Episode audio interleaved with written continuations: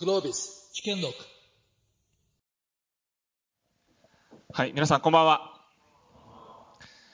素晴らしい機会いただきありがとうございます。あの、普段こう、あの G1 とかでですね、よくこの壇上でお話してるの私もこう聞いている立場で、あの壇上どんな感じなんだろうと思ったので、今日ちょっと初めて上がれ上がれてちょっと嬉しいなと思ってます。あの、講義の内容としてシェアリングサブスクリプション新しいビジネスモデルの作り方というふうに題して、あの、今日呼んでいただいたんですけれども、ずっとですね、こう、何をお伝えできるかなというのをこう考えてたんですが、なかなかこう、これだっていう答えって多分ないと思うので、あの、今日は、あの、皆様多分日々、こう、ビジネスに対してお考えになられていることがすごく多いと思うので、あの、何かしらのその示唆というか、ヒントというか、あの、一点でもいいので何か、あの、ヒントをお持ち帰りいただければいいなというふうに思ってまして、あの、内容として何かこう、あの、講義のこう形ではなくて、どちらかというと、あの、私たちがどういうふうに考えて、えサービスを作ってきたのかっていうところを、あの、若干こう、赤裸々に伝えさせてもらって、まあ、こんなふうに考えて作ったんだな、みたいなところですね、経験談という形でお伝えできればなというふうに思ってます。なので、あの、シェアリングだったりですとか、サブスクリプションだったりですとか、それぞれの、え考え方、あの、人それぞれだと思いますし、最近特にサブスクリプションとかも定義が、割とこうまちまちなところもあると思ってるんですね。なので、そのあたりも共有させていただいて、あの、もしご質問等々あれば、あの、できるだけ今考えていること、あの、考え、あの、一つ一つに特に正解はないと思うので、私はこういうふうに考えているっていうのを、あの、今日は赤裸々に伝えられる時間にしたいなというふうに思ってまいりました。改めて、えー、天沼聡と申します。あの、どんな人間かというとですね、あの、今ファッションのレンタルサービスを展開しているんですけれども、もともと全くバックグラウンドファッションなくてですね、あの、千葉出身なんですけれども、高校でアイルランドっていう最近あのラグビーでちょっとあの焦点が当たって嬉しかったんですけど負けちゃったんですけどねアイルランドっていう国にえ高校単身渡りましてでその後、えイギリスに渡って大学はロンドンの大学に行きました。でここもですねあのずっとえーコンピューター好きでテクノロジーが好きなんですね。なので、あの、情報システムですとか、そういったところを学ばせてもらって、えー帰国後、すぐ、えー起業しようかなとも思ったんですけども、全く社会人がどんなものかもわからず、とにかく自分が苦手な経験をちゃんと得たいなと。特に、あの、まあ、こうして人前で話すとかも大の苦手な人間で、こう、なんでしょう、緊張して手が震えて話せないみたいな状態が、あの、昔、自分自身はそういう人間だったんですけども、あの、社長になるとか起業するんであれば自分が、少なくともそれはクリアしたいなと思ってですね、そういう経験をできるだけ多くできそうな印象になったコンサルファームに入って10年弱くらいですかね、コンサルタントとして、えーあの、従事させていただいて、で、その後、起業前に、とはいえ事業会社での経験も得たいなというところで、楽天株式会社に転職をして、いわゆる UI、ユーザーインターフェースですとか、UX、ユーザーエクスペリエンスに特化をしたウェブのグローバルマネージャーを3年ほどですね、経験させていただいてから、2014年の7月なので、ちょうど、昨年5周、会社が設立5周年でして、今年6周年の年になります。なので、本当に起業したての会社なので、あの、最近、こういうふうに考えてあのサービスを作ってきたんだなっていうところを今日お伝えできればなと思ってます。立ち上げももしかしたらこの中にあのもうすでに会社やられている方ですとか、あの起業していこうと思っている方もあのいらっしゃるかと思うんですけども、我々2014年7月にあのもともとアビーム時代に私のあのメンバーで仲間だった2人とですね、私とで、えー計3人で会社を立ち上げて、今業務委託インターン含めて90名ぐらいの組織です。まあ、そのあたりも後ほどもしご質問等々あればお話しできればなと思います。エアクローゼット、あの、会社のビジョンとして、ワクワクが空気のように当たり前になる世界へというのを目指して、えー会社を設立しました。発想と IT で人々の日常に新しいワクワクを創造するというのを、えーミッションに会社を設立してですね、今主に3サービスやっています。一番左が今日メインでお話したいなと思っているエアクロゼットというファッションレンタルのサービス。それから真ん中が、あの、もうその名の通りのネーミングなんですけども、エイブルさんと話をして、エアクロゼットエイブルっていうままの名前なんですが、不動産大手のエイブルさんと協業させていただいて、えーリアル店舗ですね。あの、表参道原宿エリに1店舗、リアル店舗を、ファッションレンタルの店舗を、えー運営しています。で一番右のピックスというのが一番新しいサービスなんですが、左2つがレンタル。に対して、エアクロゼットという冠を冠してないのもそうなんですけれども、レンタルではなく、いわゆる EC に近い、販売の方のサービスの形態でピックスというのをやっています。ただ3つとも共通項があってですね、一つは、え実際にお洋服を手に取って実際にお洋服を体験できるっていうその体験が3サービスともできるということ。でもう一つが、えパーソナルスタイリングと我々呼んでますけれども、お一人お一人に合ったお洋服、コーディネートですね、を、え私たちのスタイリストがご提案させていただいて、えー、気に入ったらレンタルのまま、えー、着用していただいたりですとか、そのまま購入いただいたりですとか、えー、気に入ったらそのままご購入いただくというような、えサービスの共通項があります。レアクローゼットというサービスあの今日あのご紹介できればなと思うんですけれども、え、我々国内最大級のファッションレンタルプラットフォームと歌っています。で、これあの、立ち上げの最初の年に資金調達こう、いろいろな VC の方ですとか、あの、事業会社さんにお話を説明させていただくプレゼン資料の時の最初の頃からもうすでにこのスライド入っててですね。で、これなんでかというと、あの、嘘ではないなと思ったんで入れてたんですけれども、あの、まあ、日本で初めていわゆる普段着に特化をしたレンタルサービスっていうのをスタートさせていただいたんで、多分他社さんないので国内最大級は嘘にならないだろうなと思ってですね。まあ、この辺は、あの、メディアさんには絶対言わないんですけど、こういった場では、あの、少し tips として、あの、いわゆる表現方法、見せ方っていうのもすごく重要な要素だと思うので、そのあたりもちょっとお話しできればなと思ってました。でファッションレンタルって聞くとですね、ウェディングドレスとか、貸衣装ですとか、そういったものは、えー、これまでも当たり前にあったと思うんですけれども、我々日本で初めて普段着に特化をしたレンタルサービスを、えー、女性向けにスタートさせていただいて、えー、今、あの、まあ、会員様も増えて、おそらく名実ともに国内最大級と言っていいだろうなというふうに思っております。これは再生ができるんでしょうか？ちょっとわからないんですけど、押してみていいですかね？ちょっとムービーを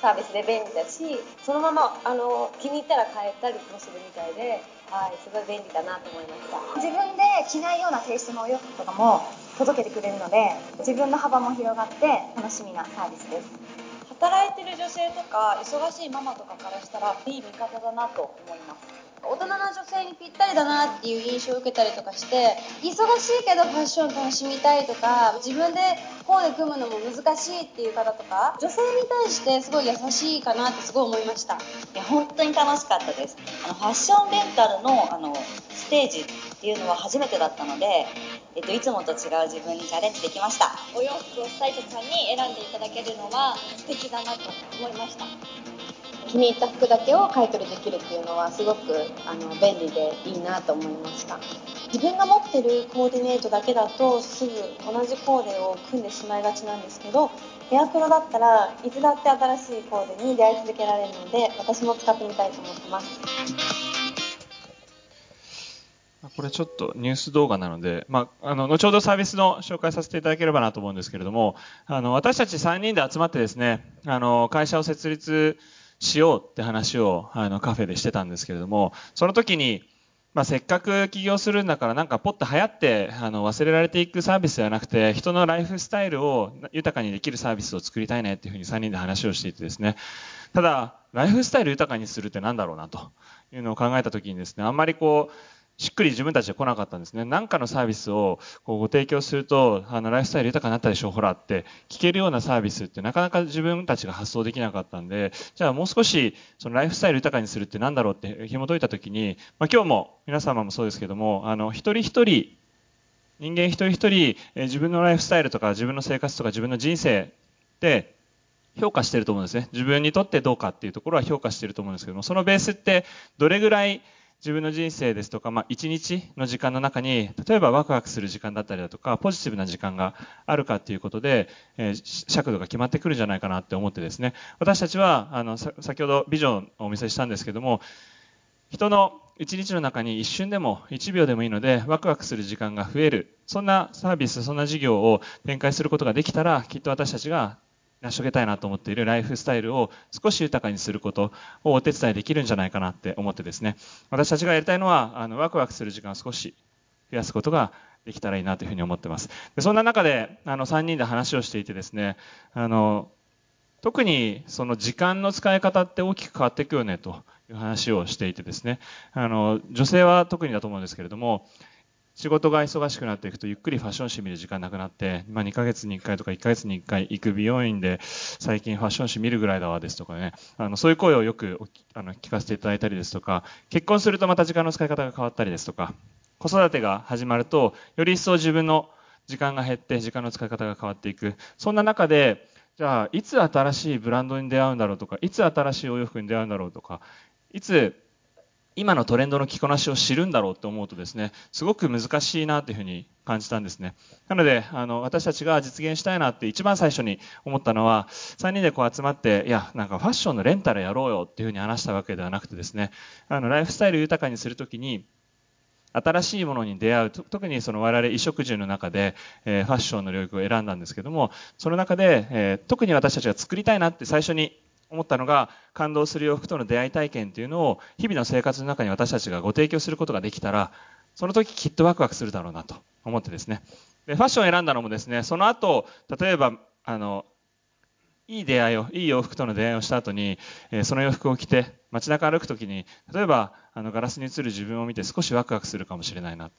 お洋服ってそれぐらいこう人の気持ちに近いんじゃないかなというのを感じてサービスを考え始めました。なので私たち、まあ、いろんなあの授業の作り方あると思うんですけども私たちは、えー、ワクワクする感動する洋服との出会い体験というものをたくさん日々の生活の中に今の生活リズムをすごく無理に変えるのではなくて作れたらいいなというところからスタートしてですね、まあ、この出会いっていうのがキーワードに私たちのサービスになってるんですけども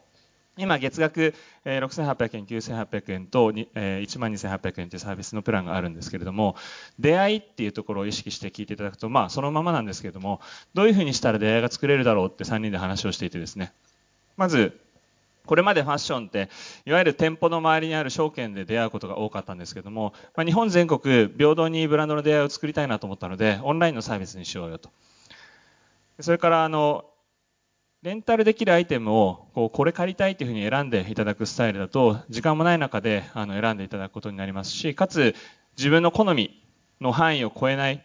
出会いになってしまうなと思ったので、えー、スタイリストがお洋服を選ばせていただいてもしかしたらご自身が自分では手に取らないかもしれないんですけども今のトレンドの色味を着用した時にあの少し新しい自分を発見してワクワクできるかもしれない。その新しい出会いを作るためにスタイリストがお洋服を選ぶ形を取ろうと。加えて、あの、お客様にしたいなと思っていたのが、忙しい女性の方、先ほどもその生活リズムが変わっていく、時間の使い方が変わっていく中で、忙しい女性の方たちだと思ったので、生活をしていく中で、今日、例えば洋服返さなきゃなとかですね、もしくは、えいついつ返さないといけないから、その前にクリーニングに出さなきゃいけないから、この日は仕事早く帰らないといけないのかな、ですとか、そういった煩わしいことを考えていただくのではなくて、基本的には、これサブスクリプションの概念ですけども、新しいお洋服に出会って、ある一定期間着用する権利をそのまま楽しんでもらえたらいいなというふうに思ってですね、あの、我々の中にサービスとしてクリーニングも我々がさせていただく、かつ返却の期限を設けずに、ご自身のペースで好きな時にお返しいただけるような仕組みにしようと。で、出会いがキーワードなので、新しい素敵なお洋服に出会ったらそのまま購入ができるような仕組みにしようというので、気に入ったらそのまま購入ができる月額制のサービスにしたというところが、もう、これでもうほぼサービス作り終えちゃったのであれなんですけれども、考え方としてはそういうあの考え方の順序で私たちはサービスを作っていきました。お客様目線で見るとすごいシンプルなんですけれども、ほとんど今スマートフォンでサービス利用していただいてますけれども、あの登録時、月額サービスなので月額登録のタイミングで、ご自身のサイズだったりですとか、ファッションの、あの、スタイリストに向けてファッションのお悩みとか、体型のお悩みなんかも登録していただいています。で基本的にはこれだけで数日待つと我々のスタイリストがお洋服を3着選ばせていただいてご自宅に郵送してます。でそれを好きなだけ楽しんでいただいて気に入ったらそのまま買い取りができるような仕組みになってるんですけどもそうじゃないものはあの QR コードであの例えばコンビニに持って行って QR コードを見せてあの返却していただければ数日後また別の3着が届くと。お洋服を返していただくと、えー、次の3着が届くっていうさあの月額のサービスになっています。なので、えー、お洋服3着持ち続ける場合は次が来ないので、えー、新しい出会いをしたいタイミングでお返しいただくというようなサービスになってます。で、その時に、例えば次の3着は、えー、今季節が変わってくるので、こういうスタイルがいいですとか、そういったあのメッセージもスタイリストに向けてしていただくと、我々のスタイリストがそれをコーディネートしてお届けするような仕組みにしてます。実際にお客様はどういった方が多いかというとですね、あの、20代後半から50代いっぱいまで幅広く活用してくださっているんですが、メインは実は3、40代で、30代後半から40代前半が、平均の真ん中になってます。まあ、あのお仕事を活躍して忙しくなったりですとか、えー、子育て始まって忙しくなっていくような方がメインになっていてですね。9割以上がお仕事されている方。で徐々に増えてるんですけど実はあのお子様いらっしゃる方が4割から今多分5割超えてきてるんじゃないかなというぐらいの数時間です。それなんで言ってるかというと今週取ったアンケートで数千名お返しいただいたんですけども、そこの集計するとこれ5割超えてたんですよね。なのでもしかしたら少しあのママさんの比率っていうのも高まってるかなというふうに思ってます。でお届けしているのがあのそういったあの方たちなのでメインはオフィスカジュアルのお洋服っていうのをお届けさせていただいてましてお客さんにですねアンケート取ると9割近くの方が、えー、買い物に行きたくても行けなかったなんでかと時間がなかったりです。とか交通手段ないんですよね。とか、えー、洋服のコーディネートとか着こなしに、まあ、朝だけじゃなく迷ったことがある。自信がないとかも含めてですけども。でなんでかっていうとやっぱりご自身にかける時間がなかったりです。とかどうしても新しい情報に出会う機会きっかけが少ないのでマンネリ化しちゃうんですね。コーディネートがワンパターンになってしまう。とか色味が結構近くなっちゃうんですよね。っていう声がすごく多いです。なので私たちのサービスレンタルサービスなんですけれどもあのいわゆるウェディングドレスのレンタルのような、えー、経済合理性の上に立つものだけではなくてですねどちらかというとこっちの方が比重が重いかと思うんですけども自分では選ばないお洋服に出会えたっていう方が多くいらっしゃって、えー、オフィスにこう行くとですねあの新鮮だけど似合うねってオフィスで褒められましたとかですね新しい服が届くともっとお出かけしたくなるっていう気持ちの面でお伝えいただいたりですとかとにかく楽しみで毎回どんな服が届くか娘とワクワクしてますってママさんがいらっしゃったりしています。でこれ実現するのにですね、あの3人で話をして、やっぱり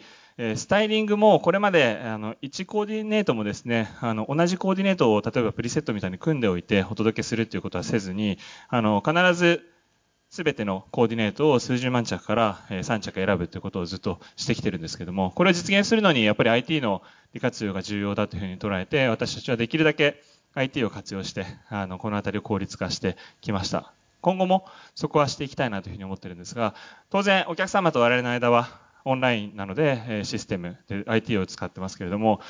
ポイントスタイリストさんたちが今クラウドソーシングの形で300名ほどのスタイリストの方たちに日本全国もしくは時には海外にもいらっしゃるんですけれどもあのスタイリングをしてくださる方たちに専用のシステムというのを自社で開発をしてオンラインでも選定ができるような仕組みをとっています。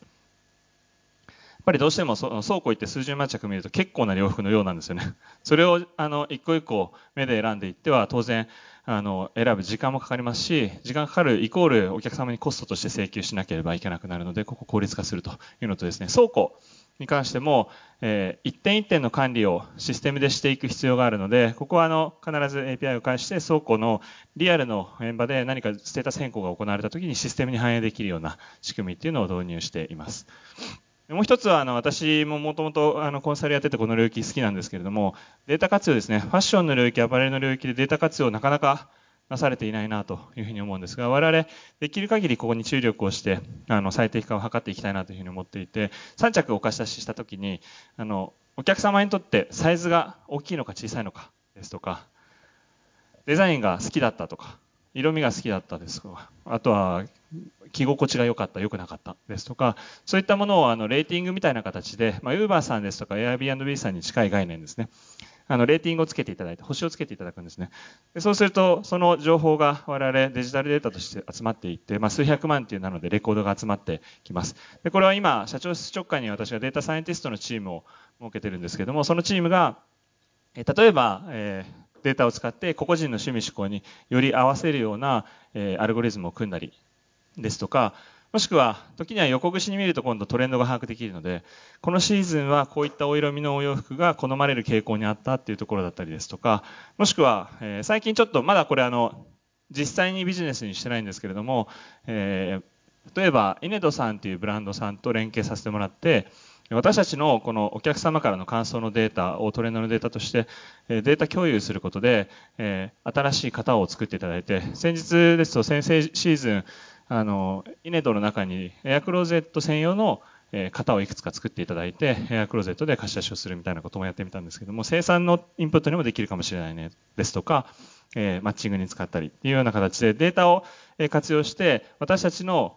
いわゆる根幹の本質的な価値の部分が高められるような取り組みをしていきたいなというふうに思っています。あと、これはま会社の姿勢ですけれども、我々3分の1がエンジニアでして、すべてのシステムを自社で内製化して作っていっています。で、あの、スタイリングを提供するっていうところがコアになってくるので、あの、スタイリング提供システムという形でシステム特許なんかを取得させていただいています。まあ、スタイリストが300名弱ぐらいですね。で、スタイリング実績も数百万回と出てきています。まあ、これ数字がどんどん変わっていくのであれなんですけども。で結構ですね、ファッションレンタル、普段着のレンタルやってると、メーカーさん、ブランドさん、相当敵対視されるでしょうと。もう買うんじゃなくて借りるにしようっていうふうに言ってるので、あの、まあ、我々言ってるわけじゃなくてですね、メディアさんがそういうタイトルで書いたりするので、あの嫌われてるでしょって言われるんですけど、すごい仲良くさせていただいていて、でこれなんでかっていうと、私たちのお客様に提供している私たちの価値って、新しいブランドに出会う、新しいお服に出会う、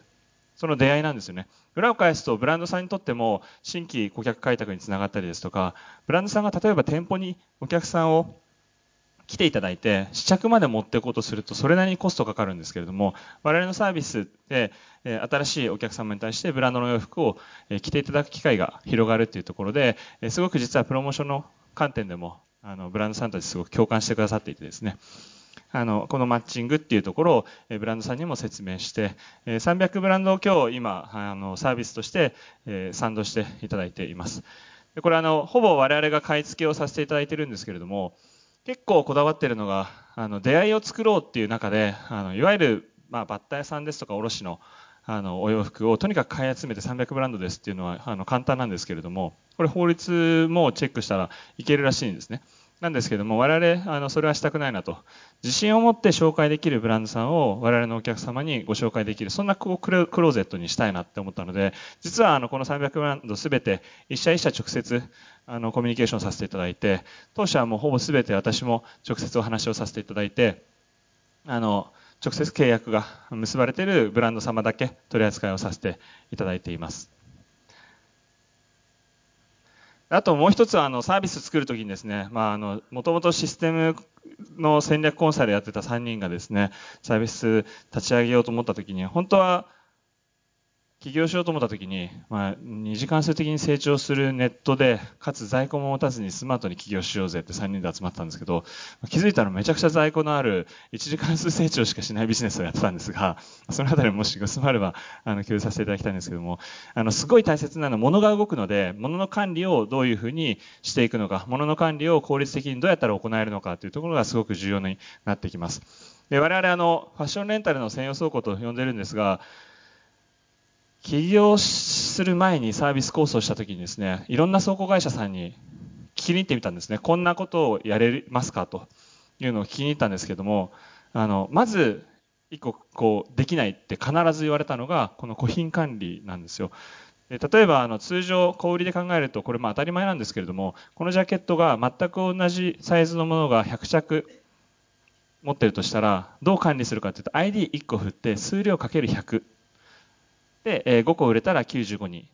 数量管理するのが、基本的なその在庫管理なんですけども、我々これ 100ID 振って、バラバラにこう、個品管理をしなければいけないんですね。誰に貸し出されたのか、いつ帰ってきたのか、今、えー、クリーニング中なのか、どういうステータスなのかという管理する必要があるので、あの、古品管理が必要っていうところで、まあ、ほぼ全ての倉庫会社さんに NG いただいてですね、いただいたって変ですね。NG って言われて、えー、あの、最終は寺田倉庫様という、今、あの、株主にも入っていただいてますけれども、倉庫会社様と出会って、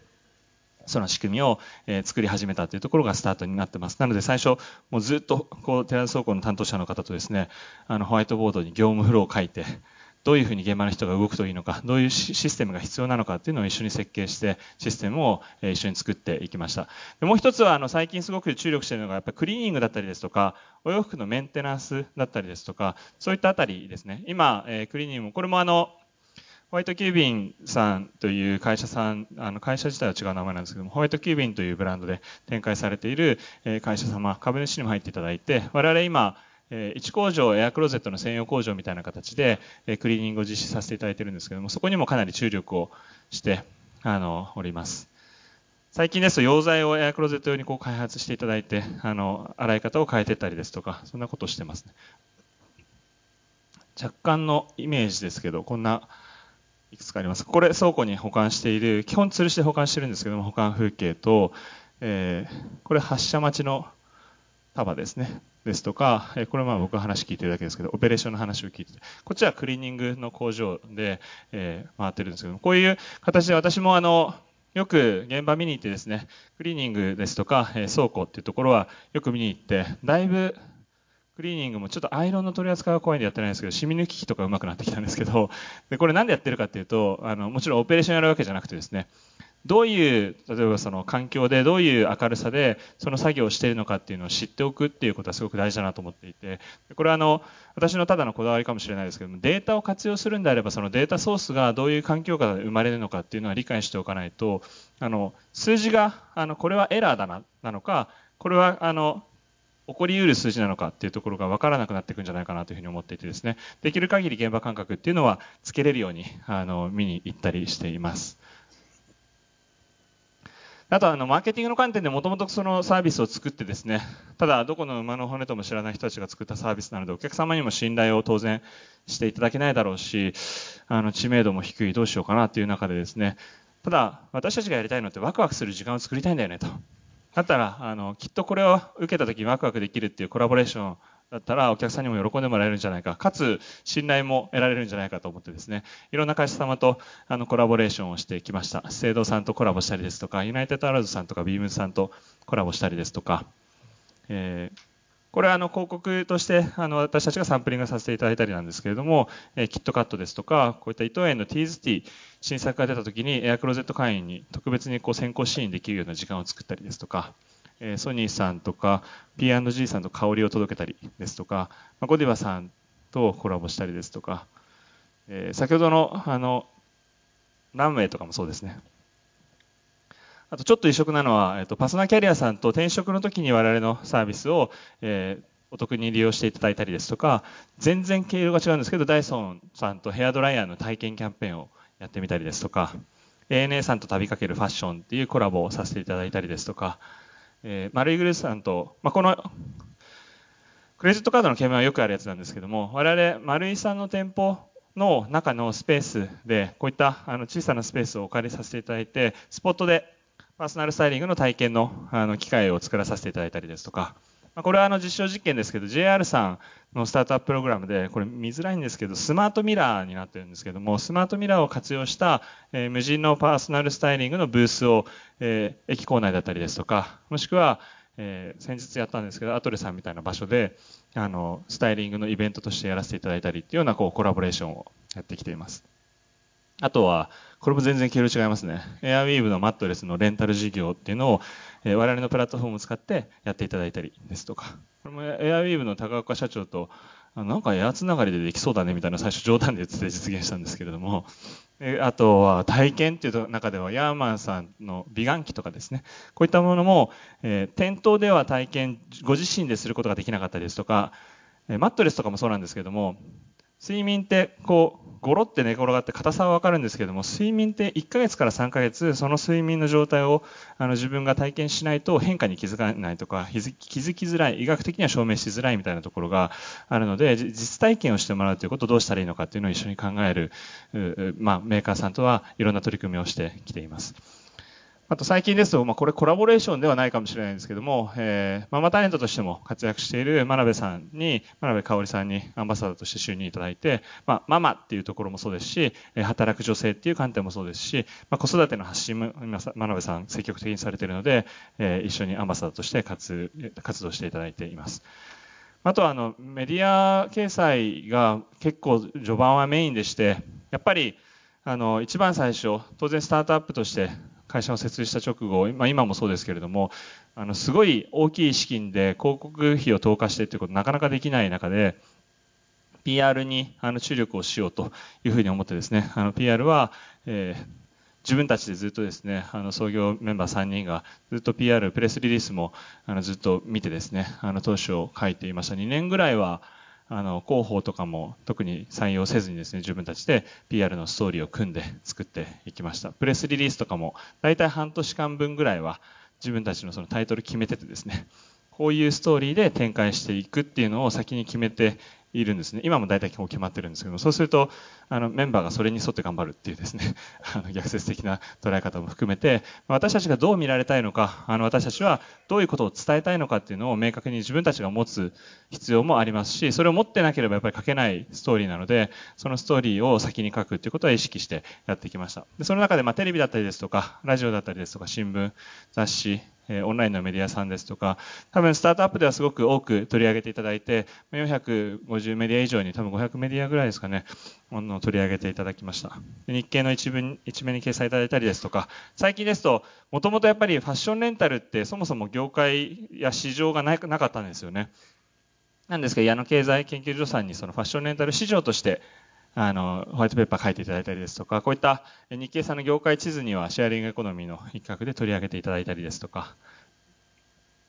ファッション系のメディアさんはおそらくほとんど取り上げていただいたりですとか、まあ、ベンチャーとしての取り上げていただく方あの方向性も多かったですね。あとは海外からの注目というところと、これ全然意味ないですけど、一番怖かったタイトルなんでいつも載せてるんですけど、田原さんと対談して、でも人工知能への理解がすごいあの深くてですね、優しかったです。あと日経さん、これ受賞ですね。これ2015年なんで、本当にこうサービス開始当初なんですけども、これちょっと面白いのがですね、あの、グッドデザイン賞って通常 UI とかアプリのデザインとか、あのそういったもので受賞することが多いと思うんですけども、私たち受賞分野はビジネスモデルなんですね。ビジネスモデルのデザインが、えー、無形なんですけども美しいっていうふうに捉えていただいて、えー、グッドデザイン賞をいただいたりですとか、これはまあ個人受賞なんですけど、アントプレナー・オブ・ザ・イヤーですね。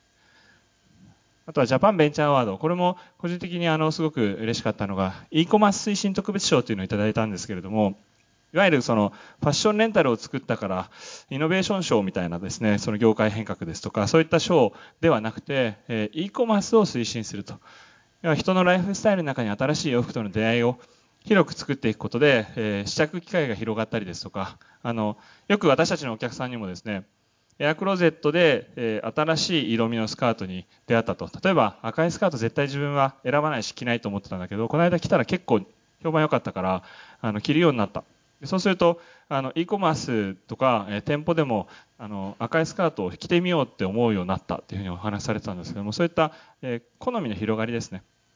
可能性の広がりっていうところを評価していただいたりですとか、これ2018年、デロイト・トーマスさんがやられている、え、日本のテックカンパニーの成長率ランキングっていうのをいつも毎年発表されてるんですけども、ここも、え、3年間で6000%強という成長で、え、日本一を取らせていただきました。まあ、これあの、トリックがあってですね、これ率なんですね。なんで、スタートアップ取りやすいっていうですね、ちっちゃいところからある程度の規模になれば取れるっていうところ。一方で、やっぱりお客様からご支持いただかなければなかなか取れないことではあるなというふうに思うので、すごく嬉しかった受賞です。あとはまあ SNS が多いですね。あの口コミっていう形で、えー、SNS でつながって、まあ、堀江さんなんかがこう男性向けやってくれって言ってくださったりですとか、エアクローゼットが神サービスすぎてやばいって言っていただいたり、ママさんからの共感の声ですとか、最近だとこの間ツイッター見てたらタイトルに勝間さんがですね、エアクローゼット始めてみましたってブログを上げていて、びっくりしてちょっとポチって急いで見に行ったんですけれども、あのご利用してくださっていて、すごいなと思ったのは、カズマさん、初めて見て分かったことは、在庫が増えないということ以上に、自分で洋服を選ぶ手間暇がなくなるっていうふうにおっしゃっていて、時間の有効活用だったりですとか、そういった観点ですごく評価をしていただいています。そうすると、あの、勝間の方たちが、あの、勝間さん使ってるんだったら使ってみようかなみたいな方たちがですね、結構何十人か入ってくださったりですとか、あとは、あの、アナウンサーの方ですね、ニュースエブリーとかの、あの、鈴江アナなんかも、あの、用してくださったりしています。私好きなのが、あの、オンラインサービスなんですけれども、よく、その、お客様からスタイリストさんたちに向けて、えー、お礼のメッセージだったりですとか、こういったお手紙いただくことも多くてですね、あの、このコミュニケーションがすごく大事だなというふうに思っていて、サブスクリプションのビジネスの中でお客様とどういうコミュニケーションが、どういう質のコミュニケーションがどういうプロトコルで生まれるのかっていうのは意識していきたいなというふうに思っています。このお手紙、あの、すごい私は思い入れがあって、一番、えー、嬉しかったお手紙なんですけども、あの、こんな、あの、お手紙の中に、あの、私宛に、お手紙をもらっていたので、倉庫の担当のあの仲間がですね、あの持ってきて、山山さん宛てだったんだって持ってきてくれたんですけど、便箋2枚入っていて、こうやってですね、入っていて、私宛てにそのエアクローゼットのサービス作ってくれてありがとうございますっていうふうに言ってくださったんですけども、まあ、むしろ、あの、お客様なので、あの、こちらがご利用していただいてありがとうございますなんですけども、この方、あの、アパレル業界で、あの、働いていて、洋服も大好きで働いてたんだけれども、仕事が忙しくなってしまって、だんだんこう精神的に病んでうつ病になってしまって、で仕事も辞めて家に引きこもって好きだったファッションも諦めて人にも会わなくなっていた中でエアクローゼットに出会ったら、えー、少しずつ新しい洋服を着てあのいるたびにあの友達に会いたいなとか見てもらいたいなですとか外に出たいなという気持ちになって今闘病中だけれども今元気にあの復帰をして、え、アパレル業界にあの就職をしてあの元気に働いてますっていうそういったこうあの出会いを作ってくれてありがとうございましたってお手紙をくださってアパレル業界かと思いながらですね、うちに全然給食いただかなかったんですけど、来たら即採用ですよね。大ファンになっていただいてるんで。でこのお手紙読んだ時にすごい私があの感じたのは、そのエアクローゼットというサービスがどうこうではなくて、やっぱり改めて私たちが本質的に伝えたいと思っているファッションの力、本質的に伝えたいなと思っている新しいお洋服に出会ったら人の気持ちが動くんだ。もしくは人の人生に何かしらのポジティブな影響を及ぼすことができるっていう可能性があるんだっていうことはすごくあのこの手紙から伝わってですね。私たちは改めてあのサービスとしてお洋服との出会い体験ワクワクする感動する出会い体験をたくさん作るっていうことは間違ってないんだなというふうにあの感じたお手紙だったのですごく大切にさせていただいています。ビジネスに少し話を戻すとですねあの我々今アパレルに注力してますけれども例えば一昨年の末からこういったアクセサリーのレンタルオプションをあの開始させていただいてこれあの次のボックス、えー、プラス1000円出していただくとアクセサリーもコーディネートしてお届けしますよというようなサービスなんですけどこのようにあのサブスクリプションなのであのミュールフィーユ上にオプションをこう広げていって LTV を高めるというところの一つの施策の方向性ともう一つはレディースに注力してますけれども、まあ、メンズとかシニア、キッズ、マタニティと他の領域に今後広げていくという点と、海外展開というところで、え事業戦略として考えています。あとは最近ですと、プラスサイズという形で、これまで SML のサイズ展開だった中で、え 2L、3L までサービス展開を広げますというような、え発表させていただいたりしています。産後ですとか年齢によって結構体型の変化がある中でもサービスを楽しんでいただきたいなと思ってですね、あのできる限り広げていきたいなというふうに思っています。今度、え、小さいサイズも今展開を考えていてですね、あのやっぱりこうした方ってなかなかあのお洋服のバリエーションが見つからなかったりですとか、そこのお悩みもあるので、あのできるだけ私たちのその出会いっていうキーワードをお求めになってくださる方たちにサービス展開していきたいなというふうに思っています。とはいえ、我々の価値ってじゃあ何かっていうと、あのパーソナルスタイリングなんですよね。ここまで聞いていただくと、あの、まあ、レンタルっていうものは、基本的には手段として我々捉えていて、目的としての出会いを作るパーソナルスタイリングというのを軸に、レンタルや実店舗や EC、もしくは今後その他の EC やその他の店舗様と組ませていただいてパーソナルスタイリングというものを展開していくっていうのを一つの事業領域として捉えています。これはあの明らかに手が込んでないじゃないですか。あの、急いで追加してってるサービス、あの、スライドなんで手が込んでないんですけども、あの、お伝えしたいなと思ったのは、その事業を作っていくっていう時に、その、タイトルがあの、ビジネスの作り方だったので、我々が意識していること何かということをお伝えしたいなと思ってですね、一つは、先ほどからまあお伝えしている、あの本質的な価値、目的が何かっていうことは、ぶれない何か中心を持つことが、えー、すごく大事だなというふうに私は捉えていて、我々は新しいお洋服との感動する出会い体験というものを置いてますけれども、そこに向けてどういう手段を取っていくのかというところを考えていくのが一つのあの事業面かなというふうに思っています。これあの、設立当初のメモなんで全然読めないんですけども、あの3人で話をしているときにですね、私が書いたメモで、キュレーションプレスセレンディピティって書いてあります。今、えー、物とか情報がどんどんどんどん増え続けている。一方で24時間という限られた時間って私たち変わらないと思うんですね。そうすると、この差に生まれるのって何が求められるかというと、あの、我々は出会いなんじゃないかなというふうに考えました。今もうすでに顕在化していると思うんですけども例えば、え情報との出会いで捉えるとグローバル規模で1日にどれぐらい情報量コンテンツですね記事とかが増えるかって皆さんご存知ですか？この間聞いたら2600とか2700万コンテンツが1日ですよ。1日に情報として生まれてるらしいんですね。でこれをじゃあ自分たちの人生にとってどの情報が有用でどれがいらないのかっていうのをした選択することってもうほぼ不可能な状態になってきている中で、我々ものにも同じことが言えるんじゃないかなというふうに思ってですね、あの、限られた時間しか、今例えば1日に何分ぐらい新しい洋服とか新しい着こなしやトレンドについて調べたり、自分の知識として習得する時間があるかというとなかなか限られていると思うんですね。の中で、えー機械損失というのは広がっていくんじゃないかなというふうに感じていてですね、スタイリストがそれを提案させていただくことで、えーご自身が知識を得るとか、ご自身が探すっていう時間を我々が短縮させていただくことで、一つ新しいファッションとの出会い方になるんじゃないかなというふうに思っています。パーソナライズされたワクワクするものとの出会いを作るっていうことが私たちの大きい目的として定義しているところです。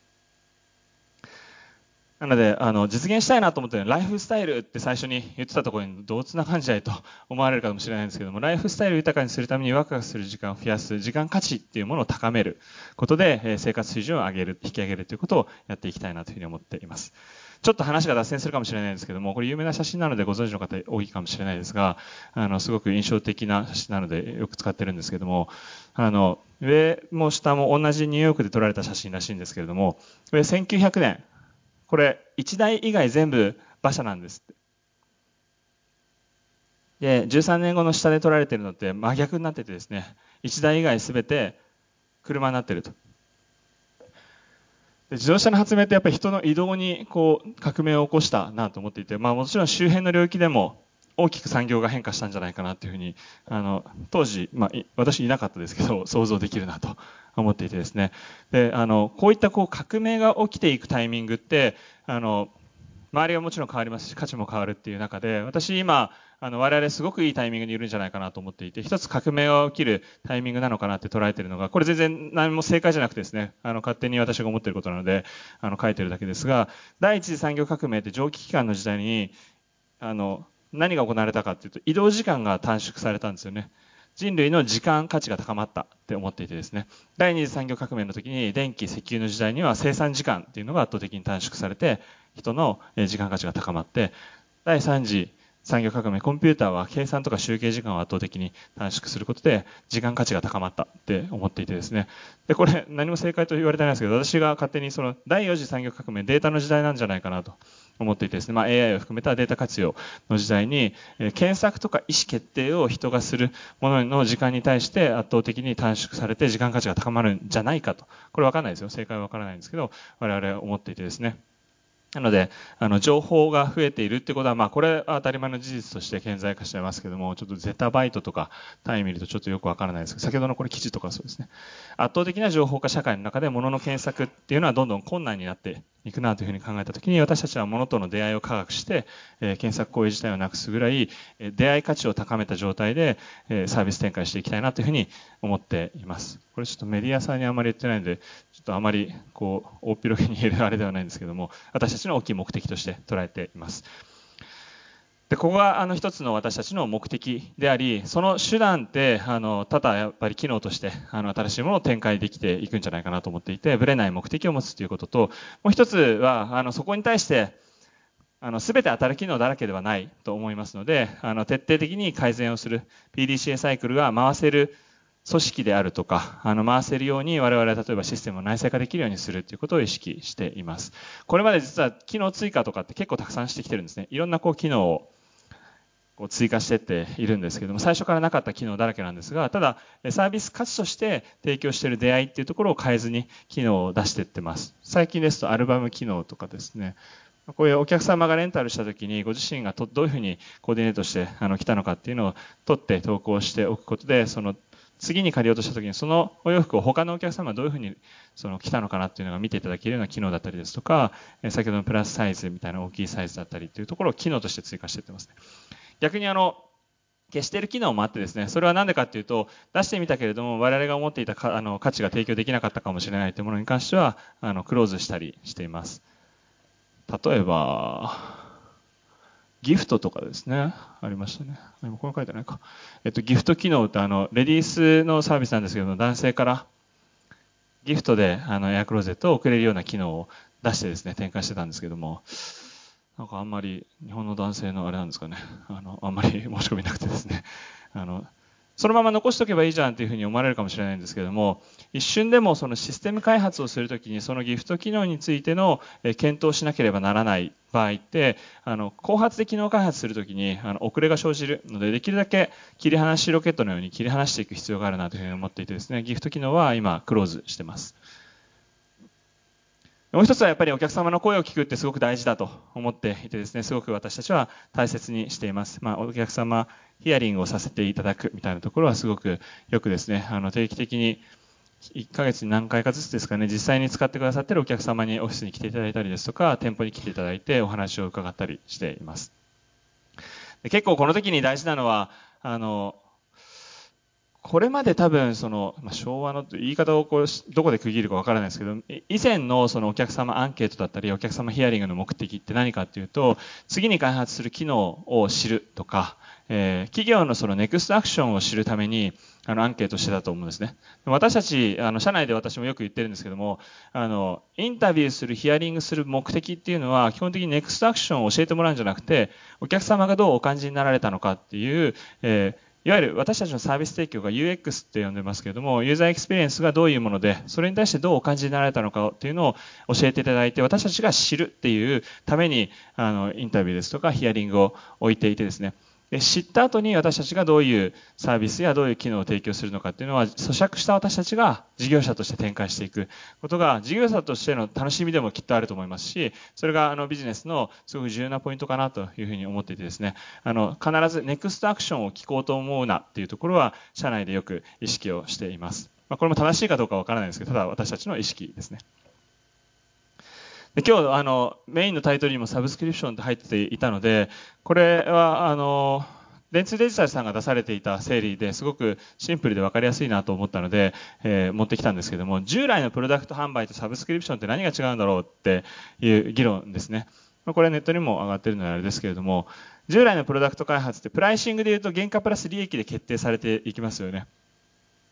なんですけども、サブスクリプションモデルって顧客の需要とか使用量で決定していくっていうところが、えー、一つ特徴的。で、加えて、えー、売上向上の手段って販売数を増やす。もう作ったプロダクトの販売数をとにかく増やすっていうのは従来の考え方、概念ですけれども、えー、お客様とのリレーションシップの強化をすることで売上向上につながる。例えば LTV を高める策っていうのも同じようにサービス価値を伝えて、えー、オプションを使っていただいたりですとか、あすることで、もしくは頻度を上げたりすることで、ね、売上げを上げたり。で製品の機能で購入後はもう、まあ、プロダクトを作ってるんで、販売の時ってあの従来は固定だと思うんですけども、一番私が特徴的かなと思っているサブスクリプションって、ニーズに応じてあの継続的にアップグレードするっていうことがすごくサブスクリプションの概念としては大事だなというふうに思っています。結構最近、あのサブスクリプション見ていてもですね、あのここもそうですけども、差別化要素として、あの、製品コストとか品質機能っていうのが大事だった中から、サブスクリプションはプライスパッケージ提案とかのそのコミュニケーションがすごく大事って捉えていてですね、あの、サブスクリプション振興会のレジとかをさせていただいて、こう、いろいろこう、サブスク化のあの、お話や相談もいただくんですけれども、その中で最近すごい目立つなと思うのが、いわゆる、あの、従来型のプロダクト販売を、えー、課金形態を変えて、あの月割りにしているっていうものをサブスク化というふうに捉えていらっしゃったりということが増えてるなというふうに感じるんですけどもただまあそれをサブスクって定義してあの行くっていうのももちろんその不正解ではないと思うので正解不正解ない中でただやっぱりあの本来のサブスクリプションの概念はこれは私の理解ですけど私は、えー、ある一定の定期期間であのいただく料金の対価としてお支払いしてるあのお渡ししてるのってあのいわゆる権利だと思っていてですね。あのその期間中に、えー、何かお客様がしてあの OK な権利っていうのを一定期間ずついただいているというふうに捉えたときに例えば、えー、音楽を聴くとかもそうですね。音楽をこの範囲の中で自由に聴ける権利をサブスクリプションとして提供しているというのが一つ定義なのかなというふうに思っていてですね。サービスを利用していただく利用料として捉えています。まあ、こんな、えっと、サブスク振興会とかですね。あと、シェアリングエコノミーの概念もすごく、あの、少しずつ広がってきていてですね、シェアリングエコノミー協会の理事させていただいたりですとか、あの、これは、私が発起人で立ち上げさせていただいたんですけども、パーソナルスタイリングっていうものも、えー、広く知っていただくっていうのもそうですし、え、スキルを上げるっていうことも、え、していきたいなと思ってですね。ただ、え事業者である我々がというよりは、中心は、あの、まあ、例えばスクールだったり学校法人さんですね、文化さんですとか、えー、モード学園さんとかバンタンさんですとか、そういった会社様と一緒に、あの、今、取り組みを進めています。あと最近ですと、あの、キーワードとして必ず上がっているので、我々も先日、あの、プレスリリースも打たせていただいたんですけれども、SDGs への考え方、姿勢みたいなところは、え明確にあのお伝えできるようにしていてですね、まあ、ページを作って私たちの考え方っていうのをお伝えしています。まあ、もともとあの、シェアリングエコノミーの概念なので、あの、サステナビリティっていうところには直接通ずるところではあるので、まあ、SDGs の概念にも直接あの動けるんじゃないかなというふうに思って説明をあのするページなんかを作っています。これも半年以上前にですね、私が作るっていうことを決めてあって、えー、発表タイミングを見てたみたいなところですね。5分？やばいですね。ちょっと待ってくださいね。急ぎますね。えっと、これはですね、ただの私のメモですけど、あの、ビジネス作るときに何やったの？みたいなのを赤裸々にただ書いただけです。私たちの経験として3人でスタートしましたっていうところから、え私たちはあの何か領域にこだわりがあってとかではなくて、え自分たちが実現したいライフスタイルを豊かにするっていうサービスを考えるっていうことがベースだったので、まずアイデアをめちゃくちゃ出してですね、百数十ビジネスアイデアを3人で出して、まあ、コンサルっぽいなと思うんですけど、その実現可能性だったりですとか、利益みたいな評価を自分たちなりにしてですね、アイデアを絞って、4つか5つぐらいですかね、あの事業計画書を書いては捨て、みたいなことをして、で、その中で、あの、最終自分たちがやろうと思ったエアクローゼットの事業を決めて、えー、それ以降は、えー、徹底的に先ほどのようにヒアリングしに行きました。もう、あの、コストかけるわけにはいかないっていう状態だったので、あの、2、300人の人にですね、ポテンシャルのお客様に、直接お話をさせていただいて、時には超怪しいですけど、カフェで隣の女性の人にこう声をかけてですね、こんなビジネスだったらどうですかねみたいなのを聞いてみたりですとか、それぐらい、まあ、切羽詰まったんでしょうね、今思うと。あの、ヒアリングをしました。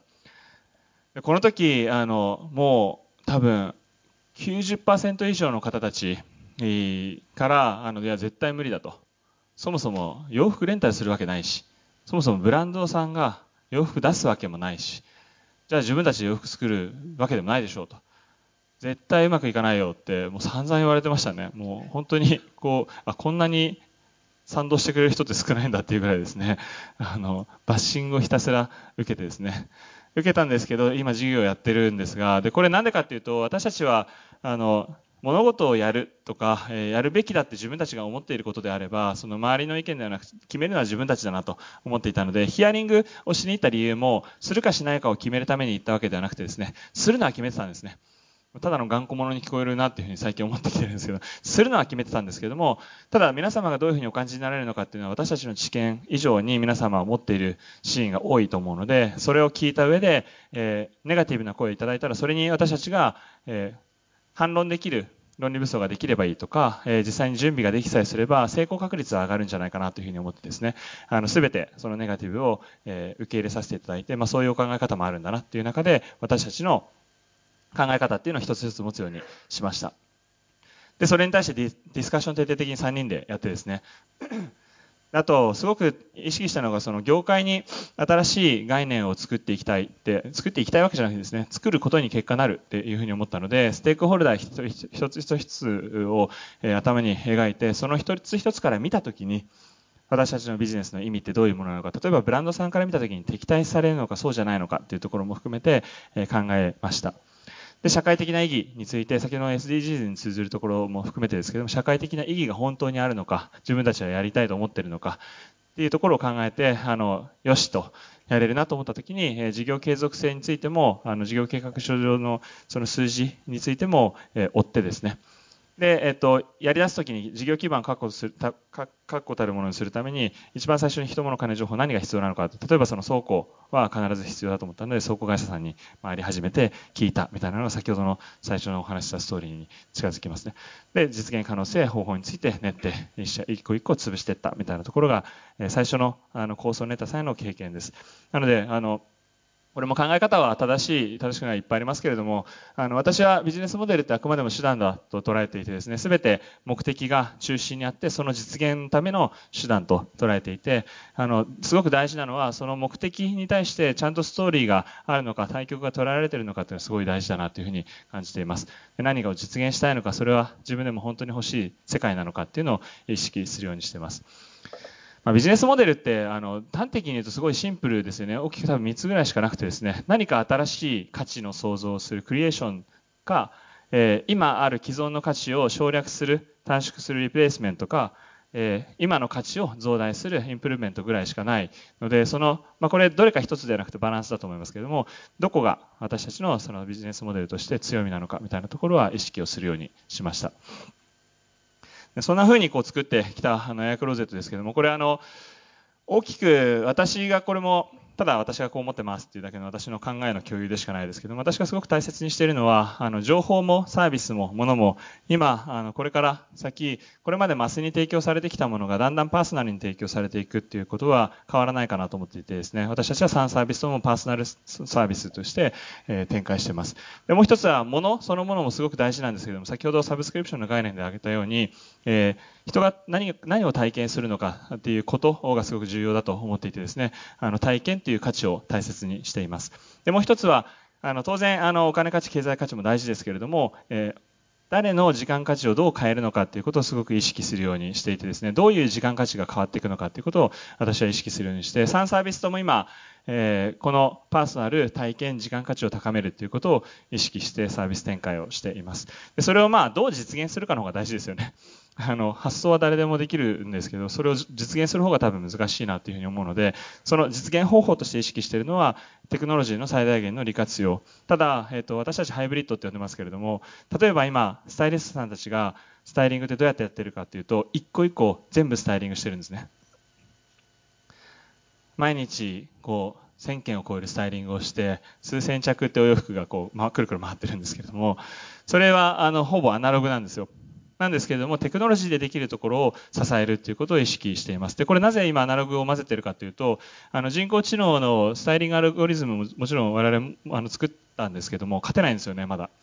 なので、えー物差しを決めていて、物差しはお客様体験、UX っていう物差しを決めていて、UX が高い方はどっちっていう時に、アナログが勝てばアナログ使うし、デジタルが勝てばデジタル使うという判断を我々は持ってます。あとはプラットフォームの概念というのをすごく大切にしていて、私たちの立ち位置はどこで、私たちの本質的価値はどこなのかっていうのは、いつも忘れないようにしておきたいなというふうに思ってます。とはいえ、あの、最近やっぱりすごく思うのは、まだまだ私もあの5年しか経営してないですけども、もうすぐ6年しか経営してない。あの人間に例えると未就学士ですよね。なんで本当に勉強をここしていきたいなと思っているのはやっぱりあの組織づくりで実現してるのは全てあの組織じゃないですか。で今この瞬間もサービスは回っていて回してくれている仲間がいるからあのサービスは回るんですけれどもその仲間がどういう考えでどういうサービスを作っていくのかっていうのがすごく大事だなと思ってるので実現する組織を作っていくっていうことにすごく意識を最近は置いてます。で例えば年2回必ずサーベイを取らせてもらってて、えー、こういったま健康診断みたいな感じですね。モチベーションサーベイで取ってるんですけれどもこんなことをこうやったりしています。嬉しかったのが、このモチベーションサーベイで、こう、チームごとにもスコアが出るんですけども、これ全社ではなくてチームとして社長室がですね、これ面白いのが偏差値で出るんですよ。偏差値なんで、今の日本のその受けている4000社ぐらいのあのモチベーションの、えー、あなたはどこにいますみたいな偏差値が出るんですけど、50が真ん中ですね。に対して我々の社長室って、えー、94.6っていう偏差値を出してですね、偏差値ですよ。見たことないですよね。まあ、ただの異常値だというふうに思いますけれども、これはあの、実は、これがすごいでしょっていうふうに思ってるわけではなくて、これ、フォーブスさんとか特集組んでいただいたんですけども、少人数の時に受けてるんですよ。なので、少人数なので、あの、当然スコア出るよねっていうふうには思っていて、あの、そ、このスコアがすごかったっていうわけではなくて、そのスコアをキープできればすごい、今下がってきてるんですごくないんですけれども、あの、ある一定で、えー、キープをするっていうことをすごく意識をしています。で、あの、いろんなこう取り組みをやっていっていてですね、例えば、えー、ABC って我々呼んでるエアクローゼットブートキャンプみたいなですね、あの全社で、えー、1泊2日のあの社員旅行ではなくてブートキャンプって呼んでる通り、えー、合宿をしていてですね、まあ、こんな、これ、これ2日目なんであれなんですけど、アクティビティやってますけれども、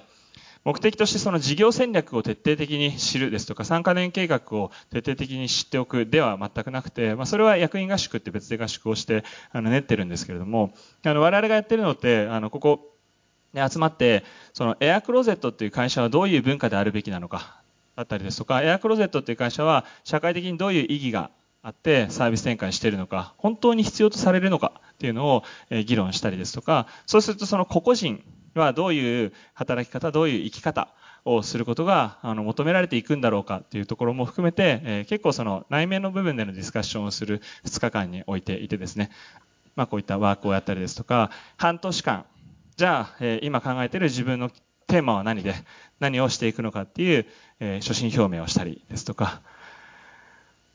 これもでもやっていますけど、わからないですよね。なので、まあ、最終はもう開き直っててですね、組織づくりには、あの、私たち正解も完成もないというふうに思っているので、できるだけ、え作っていく組織の絵っていうのは、変わらず私は全従業員、全ステークホルダーの物心両面の幸せを追求するっていうふうに社内でも常に言ってるんですけれども、そこに向けてあのトライしていくのかなというふうに思っています。常に最善を尽くせるように現状を知って改善を続けるために、健康診断も臆さずやろうかなというふうに思っています。ちょっと終わりに、あの、もう少しエアクローゼットの考え方の部分で少し共有させていただくと、お客様を満足していただくっていうのを全然あんまり興味なくてですね、感動していただきたいなと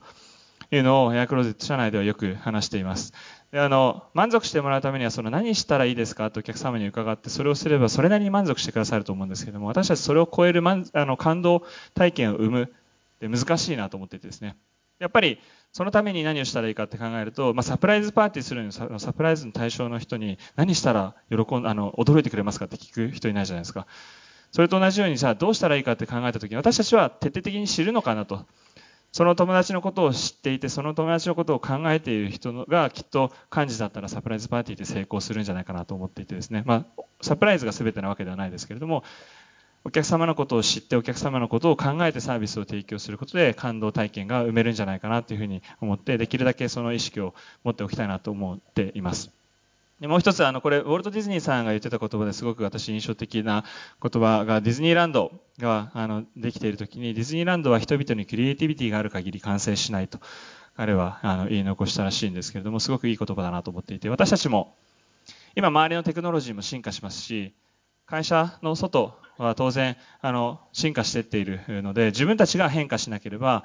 当然それはただの対価になってしまうなと思っていてですね。常に完成はなく進化し続けることが大事。逆に言うとですねその組織全員が進化し続けることに価値を見出してないといけないなというふうに思っています。もう一つあの私自身があの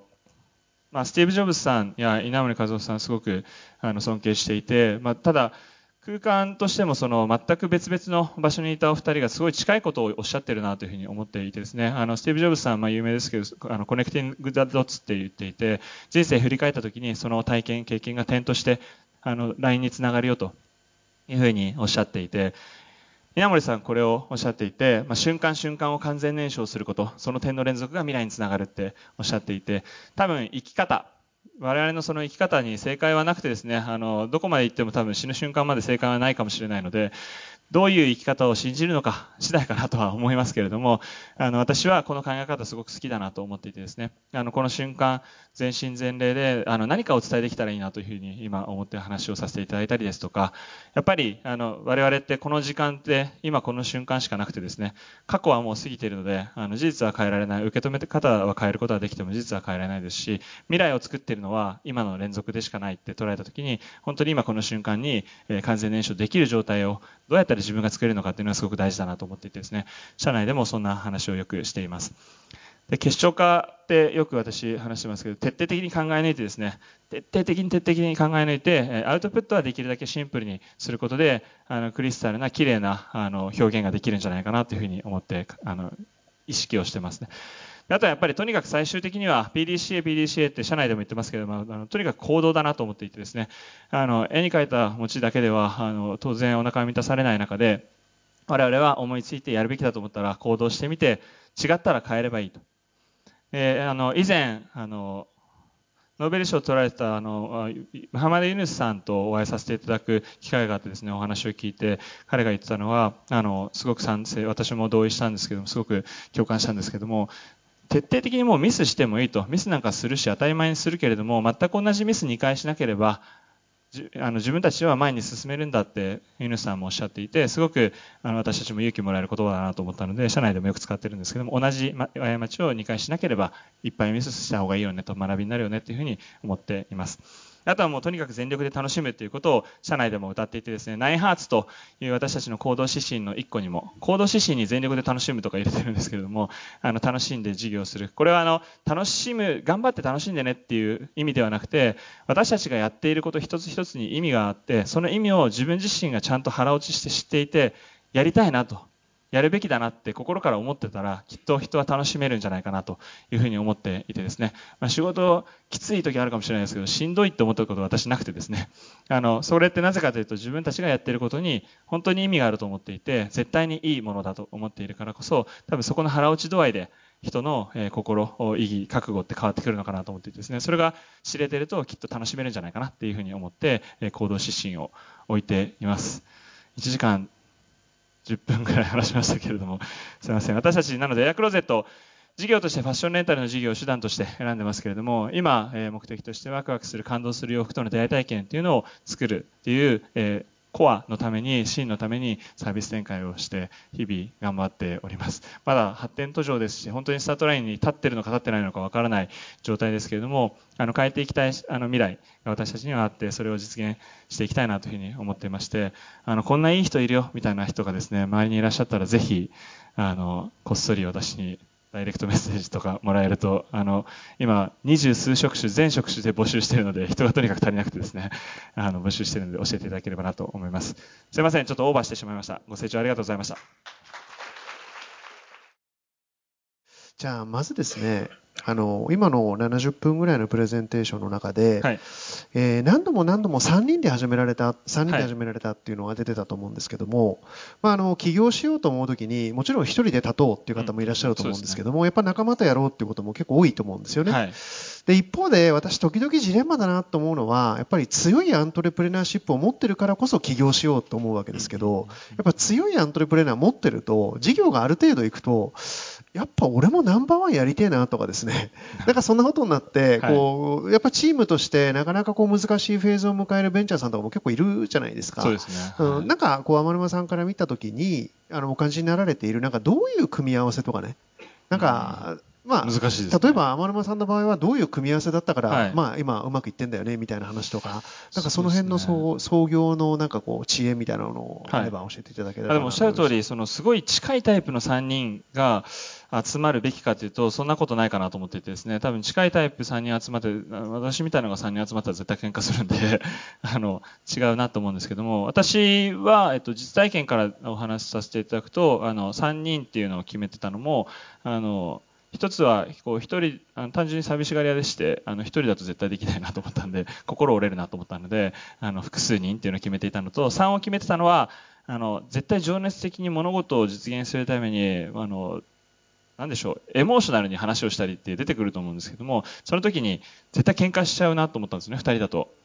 3人だと2人が喧嘩してたら絶対多分1人がこう喧嘩に参入するってことはなかなかなくてですね多分止めてくれるんじゃないかなと思ったので3っていうその数字をすごく意識してあの3人にしてディスカッションがちゃんとできる3人であるということを意識してでかつあの誘った2人もあの私に合ってるからとか私に似てるからっていうそのアントレプレナーシップを見てのあの誘いではなくてどちらかというとあのフォロワーシップが強い2人を私はあの呼ばせてもらってあのその代わりあのフォロワーシップが強いんですけれどもどこまで行っても私と価値観は一緒かどうかっていうのはすごく意識しましたね。その判断、例えば人に会った時に受ける印象とかも価値観の判断だと思うんですけど、その判断が一緒かっていうのはすごく意識をしたっていうのが一個と、あの、なので私がコンサル時代に、あの、メンバーで一緒に活動してくれてた仲間を誘ったんですけども、打ち合わせの後に、今回の打ち合わせどう感じたみたいなのをもう数百回やってきてる仲間なんですよね。そうすると私がどういうふうに考えてどういう行動が好きでどういうあの価値観を持っているのかっていうのも知っていてでかつそこを私も全面的に今も100%信頼できるのであの判断任せたみたいなこともできるなと思ったので価値観がぶれてないこと。で加えてあの私は性格はあの違っていいと思っていてですね。あの特に私も今、えー、副社長やっている最初に創業した前川も価値観は同じなんですけど性格全然違うんですよ。なのであの性格が違う方がバリエーションが聞きますしいいかなというふうに思っていてですね。でもう一つはあのやってよかったなと思うのはあのお金の話は最初にしときました。企業の時に。あの株式比率もそうですし、ね。うんうん、はい。あの最悪ダメだったらどうするとかもそうですし、なので3人であの飲み屋に最初集まってですね、あの起業しようと思ってるんだけど、前前から話してたけどね、みたいな話をした時に、あの、一緒にどうかという時に、まあ、すぐやりたいって言ってくれたんですけども、その時に聞いたのが、えー、じゃあ1週間後また飲もうという時に、あの、まあ1人は家族もいますし、あのリスクもあるじゃないですか、それなりに。なので、あの、今収入がゼロになって、えー、どれぐらい生きられるかっていうのをそれぞれ来週持ち寄ろうという話をしてですね、ゼロだった時に、3人ともたまたま1年間死なないと、生活維持できるっていうふうに話したんで、じゃあ、一旦ゼロでスタートしようぜと。ゼロでスタートして、えー、1年後、あの自分たちが事業として成立させられてなかったら解散にしようっていうのでスタートしたので、すごくそのお金の話は今も過ごしやすいですね。あのそれぞれのもちろん価値観も知ってますし、生活状況も知ってるので、はい、なんで結構しにくいじゃないですか、後からお金の話。そうですよね。性格が違う人、でも価値観は合ってる人、そしてお金の話は一番最初にと。これが秘訣ですかね。はい、しておけるっていうのは、うん、かなって私は思ってます。ものすごい大事な話ですよね。うん、大事かなと思います、ね、はい、ありがとうございます。で、次にですね、えっ、ー、と、最後の方のスライドで、えー、ぶれない目的を持ち続けることが大事だっていう話があったんですけども、まあ、そうは言っても、まあ、事業いろいろ厳しい局面も当然ある中で、はい、本当にこれでよかったのかなとかみたいなやっぱりその目的とか、まあ、グロービスは志って言葉が大好きでよく志って言うんですけども、はい、やっぱりこうブレるブレそうになる迷うみたいなことあると思うんですけどもこうどうやって一本の筋をこう維持3人のチームとしてしてるのかみたいなところはどんな感じなんですかね？もう全然ブレてないんですか？ね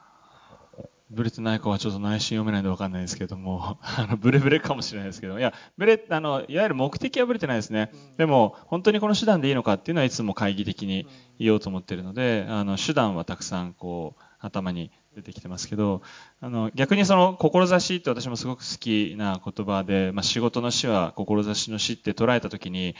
あの、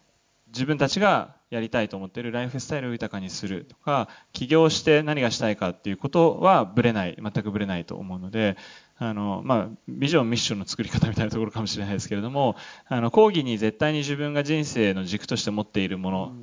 をビジョンとして定めるべきかなって思っていて、あの私は時間価値を高めるということすごく好きで意義意義があると思っているので、それがぶれることはないかなと思います。ね、ただ手段は、あの、まあ、今日も明日もいつも多分心配ですし、ね、はい。あの、不安はいつもいますよね、そこに。なんか、天沼さんのお話聞いてると、ものすごくクリアにいろんなものがこう、ちゃんと分けて議論されてるのかな、みたいな。つまり、目的とエアクロゼットそのものは手段であるから、まあ、エアクロゼットそのものについては、吉橋含めて悩むけど、こっちはぶれないんだよね、みたいな。はいで一方でずっとやってるとやっぱりエアクロを維持することとか発展させることが目的化した瞬間に、うんうんなんかこれのちょっと成長止まりそうとかになるとなんか必要以上にブレたりとか、はい、なんか動揺したりとか、なんかそれがもう明確に分かれてるから、なんかこうこっち側はちゃんと持っとけるみたいな、なんかそんな風にも感じたんですけども。そうですね。結構、まあ今日も誰か社内のメンバーと話してて、あのちょうどやっぱり大事なのって思考の癖だよねみたいな話を あのちょうどしてたんですけど思考の癖として目的と手段をあの明確に自分たちが理解して意識してあの納得するっていうことは、うんうん大事かなと思います、うん、結構一緒になっちゃいますよね、うん、とか逆転現象が時に起きたりとかって多いのでうん。でね、目的と手段が変わってしまうと、データとか見ててもですねあのデータ見ることがだんだん目的になっていったりするんですよね。没頭してると。あれこれなんで見てるんだっけ？データみたいなですね。ことが往々にしてあるので目的と手段はすごく意識するようにしてます、ね、なのでメンバーのその全メンバーにそのデータを開示あの毎週全社会議やってるんですけども、そこであの PL も開示してるんですけど、全部透明性経営って言っていてですね、ただでもそのデータにあの徹底的にアクセスして見ていいよっていうふうには言ってなくてですね。データアクセスし始めるとみんな気になってそこが目的になっちゃうのであのそこはデータ解析に対してはちゃんと仮説があってその仮説を実証するためにメンバーにそのまず仮説を教えてもらって検証ポイントが何でいつどの数字がどうなってるかを見たいからそのデータにアクセスしたいのかっていうのを聞くような姿勢を取ったりですとかっていうのは意識してますね。ねまあ、目的と手段の逆転みたいな話ってのはよくある話ですけどやっぱその辺はコントロールしないとデータがいっぱいあるがゆえになんかなりがちだったりとかするかもしれないですよね。気になるじゃないですか数字って人間好きなんで。でね、はい、はい。で、意味もなくなんかこう、マニアックなグラフ作りたくなっちゃったりとかね。はい、ありがとうございます。じゃあ次がですね、これもすごいあの大事なことだな、でも言うは安し行うはがたしだなと思ったのが、PDCA を徹底的に回すって話も、まあ、これもどこにも書いてあるし、どこでもやろうとは言うものの、そうですね。まあ、なんか結果的に PD、PD になって、予算作ってやって、なんか気がついた頃には全部やりきってないのに、また来年の予算使ってみたいな、なってる会社とか、まあ、政府とか、まあ、いろいろあると思うんですけども、なんかそのエアクローゼットの中で PDCA をしっかり回すための秘訣、なんかこういうことをモニタリングしてるとか、こういうふうに KPI を置いてるとか、なんかこういうことを従業員の皆さんに意識してもらってるみたいな、なんかその PDCA を回すための、なんか天沼さんのこう、工夫とか、そう、ね,、いうことって何かありますかね？でも癖づけだと思ってるので、うん、まあ、これもできてるかっていうと我々もあのなかなかできてないですしあの学んでいきたいなと思っているところではありますけれども例えば毎週の全社会議の時に発表する内容もその PDCA で仮説をちゃんと発表する、で仮説検証の結果も発表するだったりですとかあの結構その全社共有する時のポイントは意識しているかもしれないですね。あの各事業部から出てきたものであの PDCA をちゃんと回せたものをあのあいいねって言ったりですとかっていうその一つ一つがまあ文化になっていくんじゃないかなと思うので PDCA を回す速さが速かったことが褒められる文化であるかどうかっていうのはすごく大事かなと思います。結構文化ってその容認してるかしてないかがほぼ全てだと思っていてですね。何を容認して何を容認してないのかっていうのが明確な方がいいと思ってるので全然物事動いてなかったら激怒するみたいなところも容認じゃないっていうのがあのどこかって分かりやすくあった方がいいかなと思うのであの分かりやすくできる限りはあのいるようにしてます。なんかまあある種フォーマットというか、なんか例えば CEO がいる会議においては、まず仮説を言い、その仮説を証明するためのデータを言い、検証されたかどうか言いなさいみたいなことが、ちゃんとフォーマット化されてれば、なんかくるくる回りやすいよねみたいな、なんかそういう感じですかね。あでも結構そのアーカイブみたいに綺麗にフォーマットしてるわけでは全然まだ、うん、まあ、我々もあのバタバタ動いてるんでなくてですね、ただ必ず私に聞かれるんで、その検証ポイントどこで、そのいつ検証するのとか、あの何を目標にしてるのとかですね、何がそもそも目的で、うんうん、あの UX として何が体験価値になってるのかみたいなところは必ず質問するので多分聞かれるなってみんな思ってると思います、うん、そういう癖づけがあのすごく大事で。あの今日もちょっと一緒にメンバーあの何が来てますけれども、うん、あの新規事業を作ってるメンバーとかなんですよ、うん、なんで彼とかもその必ずこう目的なんだろうみたいな絶対聞かれるなっていうのは意識して多分聞きに来ると思うんで、はい、そこはあのよくそういうコミュニケーションするのが大事だと思ってます。まあ、だからトップの口癖をちゃんと理解して、この人は常に何言ってんだろうということを考えれば、何持っていかないと通らないのかっていうのは、まあ、押して知るべしですよね、みたいなところはあるやもしれないですよね。だと思います。批判より提案ですからね。ということですね。はい、はい、ありがとうございます。じゃあ次がですね、あの、まあ、さっきの写真とかもそうなんですけども、やっぱりその IT の会社というか、まあ、コンサルで働かれてた3人の方が、まあ、在庫とか持たないで、綺麗にね、指数関数的成長を求める仕事やろうよと思ってたら、まあ、リニア成長をに近いような、まあ、例えばその物をちゃんと運搬しなければいけないみたいなビジネス今やってるんですよねって話があって、はい、これすっごい面白いなと思って聞いてたんですけども、フルフィルメントめっちゃ大変だと思うんですけど、はいありがとうございます。そうなんです。ですよね。物を送って、物帰ってきて、クリーニングして、また届けて、また袋に詰めて、また送ってっていう、その、それをミスなく、延々にやり続けるみたいなことに、なんで行っちゃったのかってことと、そこはどうやって今うまく回してるのかっていうのを、すごい興味深く聞いたんですけど。はい。いや、そうなんですよ。わかんないですけど。恐ろしいフルフィルなんじゃないかなと思うんですよね。でもあの思考で私たちがすごい好きなのはその、まあ、デザイン思考っていう概念で呼ぶのか分からないですけどユーザーセンターデザインとか UCD って呼ばれているような考え方が好きでその UX としての体験価値が中心にあってそれをどう実現していくかっていうのを後付けで考えてたんですよね。なので生活として今忙しいけれども時間価値が高く、あのお洋服に出会えるサービスがあったらいいねっていうところからスタートしちゃっていて、それを作りたいねがもう先に立っちゃったんですよね。でその時にもうあのフルフィルメントやるしかないので、物流面をやるしかないのでじゃあやる方はどうしたらいいかっていうのを考えるようにしていてですね、あの一個一個まあ、ピースはめていくみたいな形で、あの埋めてってます。で、もともとなので事業計画上のそのコストを、あの、今もちょっと実数じゃ言えないですけど、かなりそのコストを抑えていってるんですね。でサブスクリプションを実現させるためにはそのコスト構造がすごく大事なので、うん、フルフィルメントのコストも聞いたら驚くぐらいの数字変わってるんですよ。でそれをあの実現できるかどうかの方がやっぱりすごく大事かなって思います。まあ、そのために現場見に行くんですけどね。なるほどね。はい。でその裏側には寺田倉庫さんがいると。そうです。今はいないですけど、あの株主としてはいらっしゃいますけど、はい、事業は今やってないです。ありがとうございます。それから、やっぱりこう、興味深いなと思ったのは、組織づくりなんですけども、はい、まあ、4年、5年で、まあ、100人近い組織になり、まあ、会員数も30万人とかになり、まあ、これをちゃんとサービスとして回す組織づくり、これ結構実は大変なんじゃないかと思うんですよね。で3分の1やっぱりエンジニアの方がいらっしゃるっていうこともありますし、まあ、いろんなこう文化の違いっていうのも社内でもあると思いますし、はい、なんか組織づくりには正解がないっていうのもその通りだなと思うんですけど、ね、なんか大事にしていることこれはなんか基軸としてぶらさないようにしていることみたいなことがもしあれば、うん。はい、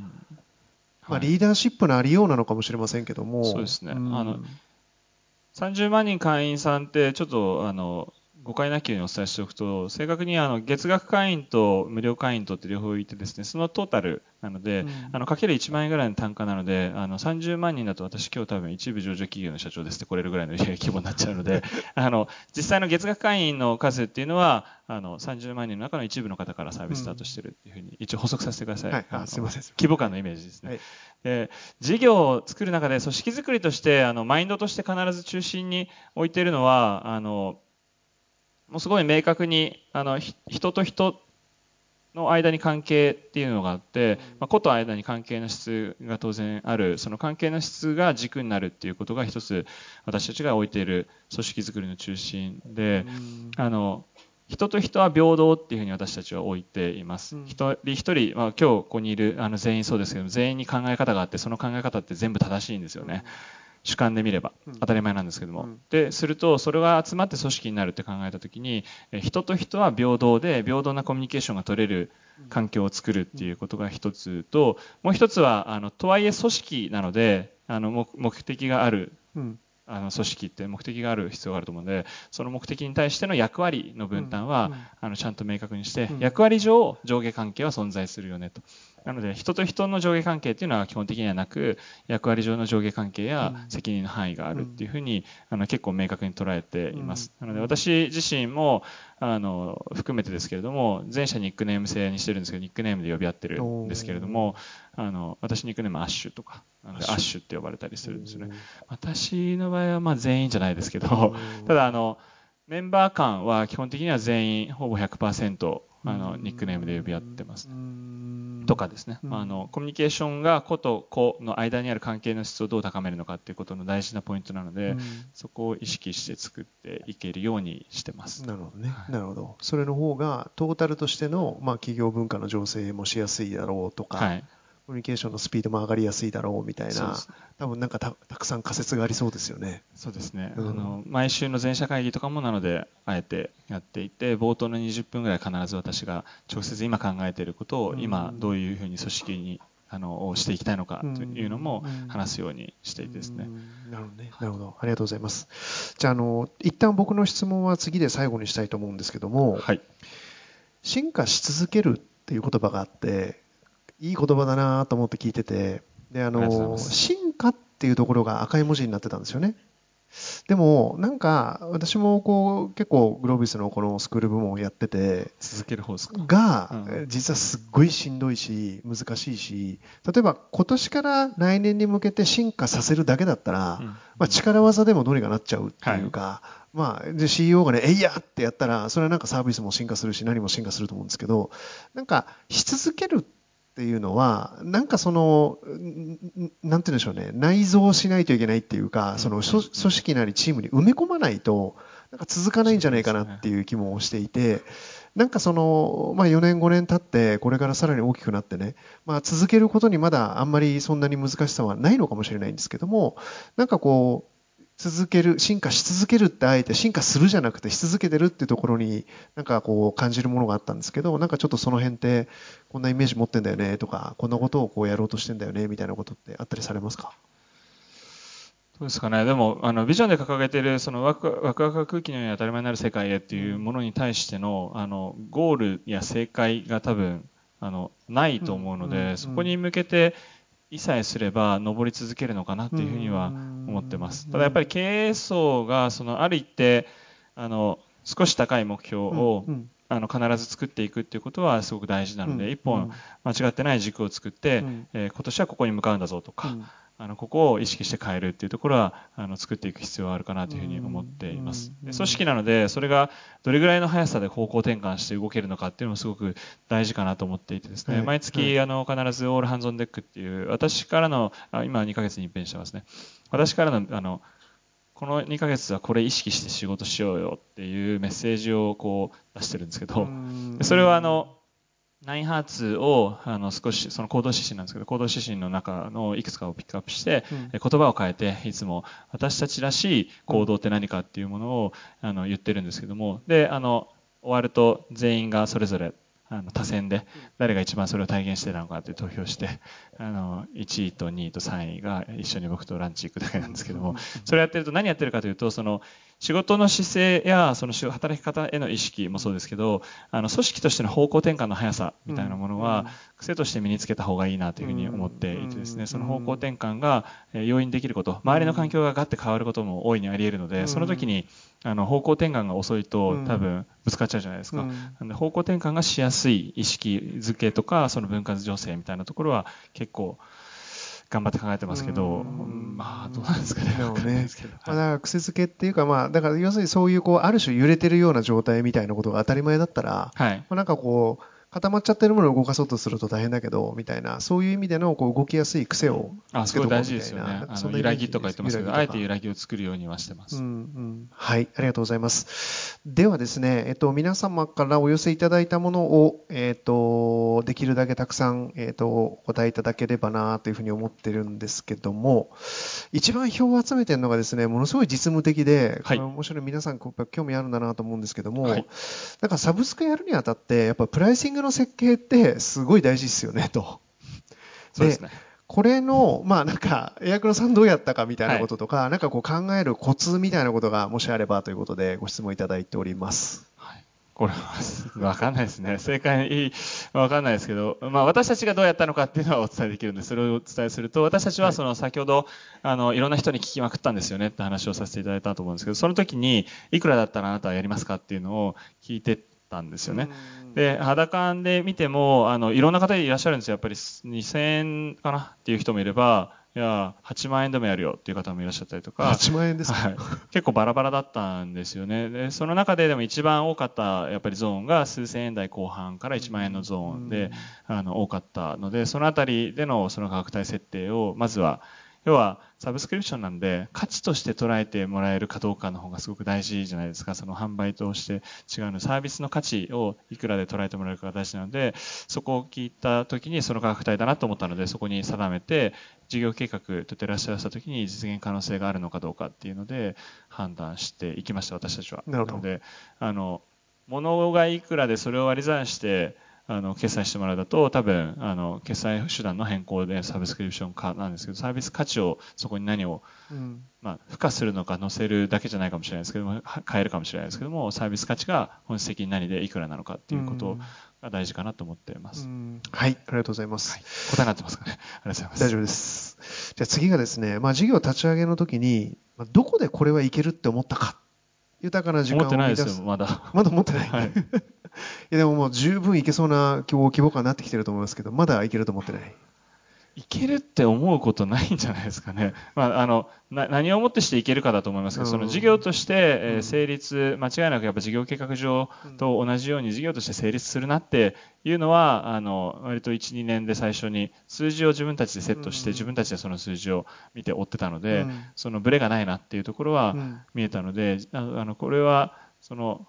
今も投資フェーズで結構しっかり掘ってるので、うん、しっかり掘ってると言い方よくないですけども、あの、まあ、でもしっかり計画通りしっかり掘ってるので、うん、あのそこはあの最初の1年ですかね、自分たちの数字に対する勘どころがずれてないっていうふうに思った時が、多分その事業上はある程度成立するようには持っていけるかなって思った時ですね。ただ全然いけるかっていうと分かんないです。まだと。はい。ありがとうございます。一生思わないんだと思います。ただでも自分たちが届けたい価値は絶対にあって、それがあの生活にあったら素敵だって思ってるので、うん、それを増やすことはやりたいなと思ってますけど、うん、はいありがとうございます。創業されてから今までに失敗したなって思う事例があればぜひということなんですけどないですねこれは。切りないですか、はい、一番なんかやべえなと思ったこととかってなんかやべえな、まあ、失敗したかまここで止まっちゃうとあの全部成功したんじゃないか疑惑が湧くと思うんですけどね、どうですかね？いや、なんかいろいろ多いんですよね。あのいや失敗したなって思うっていうよりはあの選択肢をやっぱり決断してってるじゃないですか、経営って決断なので、その中で、これはまあ、8割方、あの、こっちでしょっていうものって全然決断とは読まないじゃないですか。51なのか49なのかっていう微妙な時の決断なので、いまだに例えば、わかるんですけど、MA の話をいただいたりですとか、我々があの買わせていただく、あの、我々が、あの、買っていただく両面 もらったりですとか、資金調達もすごく声を多くかけていただいて、選ばせていただいたりしてきている、その選択一つ一つが、あの成功だったのか失敗だったのかわからないなっていうのはずっと常にその自分の心の中に混在し続けるのかなと思っていてですね、その意思決定をしていっているので、ただやっぱり消化しないといけないんで正解だったはずだって思うようにはしてます。なるほどね。なるほど。なるほど。あのー、うん。ということは、じゃあもうちょっと、まあ、この方の気持ちになってあれするとするとですね、なんかまあ、例えば、こう、もうちょっとなんか個別の案件で、これはやっちゃいましたみたいなこととか、やっちゃいましたあんまりないんですね、きっとね。わかんないですね。あの、いや、なんでしょう、その、思った数字が出ないなは、もう山ほどあるんですけど、例えば自分たちが立てた作戦が全然うまくいかないな、みたいなのは山ほどあるんですけど、それを失敗とあんま捉えてないですよね。なるほど。成長のために、あの、それはダメなんだなっていうのは知ったっていうのはあるので。でも結構焦ったのはあの失敗じゃないですけどあの外部環境でですけどあのヤマトショックって我々呼んでますけどあの物流コストが1.5倍ぐらいになったんですね。で我々って行って帰ってっていう文字通り往復ビンタなんで 結構事業プランの練り直しをしなきゃいけないなっていうのはあって2年前ぐらいですよね、えー、そうです、うんでそこの練り直しをしたときにお客様に一部ご負担していただくっていう決断をして、えー、会員数の増加が少し軟化してとかは失敗だったかなとかですね、すごいやっぱりその辺はずっと思いますね。またあの会員数増えると、あれをやっとかなかったら、あの今の自分たちはないって思っ てるんで、あの考え方だけかもしれないですけど、いや失敗だったかもしれないですね、ね。そこの決断っていうのは。なんか私もこう少なからずの起業家の方とお話しすることあるんですけど、まあ、その瞬間失敗だと思ってても後になると割とこう都合よくっていうんですかね都合よく解釈してて、うん、あれがあったから今があるみたいな状態で、ね、だからこう事後に問いかけてもあの本当に心の底から失敗だと思ってらっしゃらない方ってすごく多いですよね。うん、あのいいこととか悪いことっていうことではなく、なんかその、ポジティブに再変換して 解釈して落としてるから。なんかある意味やってられるみたいなところって感じることって結構あるなと思うんですけど。あると思います。ですよね、なんかね。過去の事実は変えられないですけど、自分の受け止め方はいくらでも変えられる解釈は変えられますからね。解釈は変えられるんで、自由に変えてますね。うんそう、その技を持つか持たないかっていうのは、あの、結構僕は心の健全を保つためにも重要な技なんじゃないかと思うんですけどね。うん、あのそうですね、あの、よく心の健全でこう話をするのって、やっぱり常に不安なんですよね。ですとか、常に怖かったりですとか、やっぱり常に自分と事業が一体で捉えているので、あの、まあ、プレッシャーもありますし、あの、仲間のことや仲間の家族とか考えると、怖いっちゃ怖いじゃないですか。で、それを、あの、思った時に、でも、あの、漠然とした不安を抱えるとか、漠然とした心配を持つことは絶対に私はしたくないなと思っていてですね、漠然とした不安が一番敵だなと思っていて、あの、それを具体化ちゃんとできるように向き合うようには意識してます。うんね、あの、何が今不安に思ってんのかっていうのを知ってさえすれば、あの、手は打てますし、はい、でもなんか、よくこう、心が弱くなる時に、いろんな人と話をしますけど、具体的じゃないんですよね。うん、いやなんか、ちょっと、自分うまくいってないんですよね、みたいな。なんかって何ですかっていうね。だからなんか言葉にできた瞬間に半分不安なくなりますよね。そうですね。うん、あの、逆説的にそこもあると思います、うん、なのでそこまでちゃんと咀嚼をする怖いんだったら怖い原因が例えば今ですとその事業がどれぐらいの成長するかが怖いっていうのはあるかもしれないですけども考えて考えていくと、うん、あの今手を打っているものに対しては自信がある、うんだったらもう今そこ怖がってる必要ないじゃないですか、やってみるしかないんで、うん、で思うとその不安って本来であれば解消されるべきなので、その自分との対話と咀嚼はすごく大事だなって思います,、ですね、あとはもう勝手な都合で解釈することですよね、おっしゃるとり。私最近重力問題って言ってるんですけど重力。重力。なんか例えば私理系出身なんですけどね僕のやってる実験がうまくいかないのは地球上に重力があるせいだと言っても重力なくせないからもうしょうがないじゃないですか。いやつまり自分がどうにかできる問題と自分がどうにかできない問題をごちゃ混ぜに混ぜて考えると、どうにかできない問題の要素が結構多く含まれてくるので結局どうにもならないってただ不安だけが募るみたいな。不安とか心配の多分源泉ってほぼそこですよね、うん、自分が変えられないことが多いですもんねだからなんかちゃんと分けて言葉にして書き出してみるみたいな。だからなんかその分けて考えらしてらっしゃると少なくとも不安のレベルは相当下がるよねっていうのはなんか僕ものすごい共感しますね。そうですね、うん、だと思います。あの心のキャパシティがすごい大きいですよねって言われるんですけど多分キャパシティちっちゃくてですね僕すごい心配性なんで、うん、一個一個かなり心配性なんですあれ大丈夫かなみたいなのとか、今日の後もすごい一人で、あの、あの話し方しながらよかったかなとかいろいろ考えるタイプなんですけど、あの、心のキャパシティじゃなくて、えっと、その都度その都度自分が自己消化して、うん、あの、空いている容量がどれぐらいかの方が大事だなと思っていて、その全体キャパシティじゃなくて自分が空いている容量がどれぐらいあるのかっていう方が大事なので、今この瞬間、あの、その空いている容量を増やすために意識した方がいいなっていうふうに思ってますね。なるほど、なるほど。あのよく器をでかくするって話ありますけど器なんてそんなに簡単にでかくならないんで変わらないですよね。性格も変わらないんで。だからこう水抜くしかないですよね、はい、あの他のが入ってくるよね。そうです。そうだと思ってます、うん、はいありがとうございます。じゃあこれも面白い質問だと思うんですけども立ち上げ期認知度が高まる前、まあ、どうやって人を集めたんですかね？というところはどうでしょう？か、はい、これ本当に多くのベンチャーさんがやっぱり一番最初にね、ね、苦しむ問題だと思いますけど最初3人でスタートしたっていうのも、あの、1人だとその後、あの、人集めるのが大変そうだったので、まずは3人でっていうところは1個ですけど、あの、そうすると、人に会っていこうっていう時にも必ず最初にかける3で会えるので、その広がりも早いと思うので、会える人数が単純に多いっていうのはすごく大事に意識してましたね。で、価値観一緒なんで3人でバラバラに話しに行っても同じことが話せるなと思ったので、で認知度が高まる前には、あの、やっぱり、あの、直接、いいなと思った人に声かけてたっていうのが一番かもしれないです。今の、え、ー、と、3人、私含めた3人以外で4人目に入ってもらったのが、えー、友達に紹介してもらった、えー、スタイリストをずっとやってた子で話をしてすごい共感したので、えー、一緒にやろうよというのでお願いして入ってもらったりですとか、えー、CTO を今やってるシステムのエンジニアもあの前前職で、えー、同じ部署だったんですけどあの優秀そうだなって直感で思ってたあの彼そのその彼を声かけていや実は一緒に仕事したことなくてですねあの当時まで。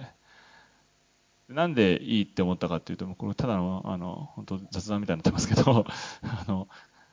こう会社の飲み会があるじゃないですか。で必ず最後まで残ってて部署内で一緒に仕事してないんですけど、彼は必ず最後まで残ってたんですよね。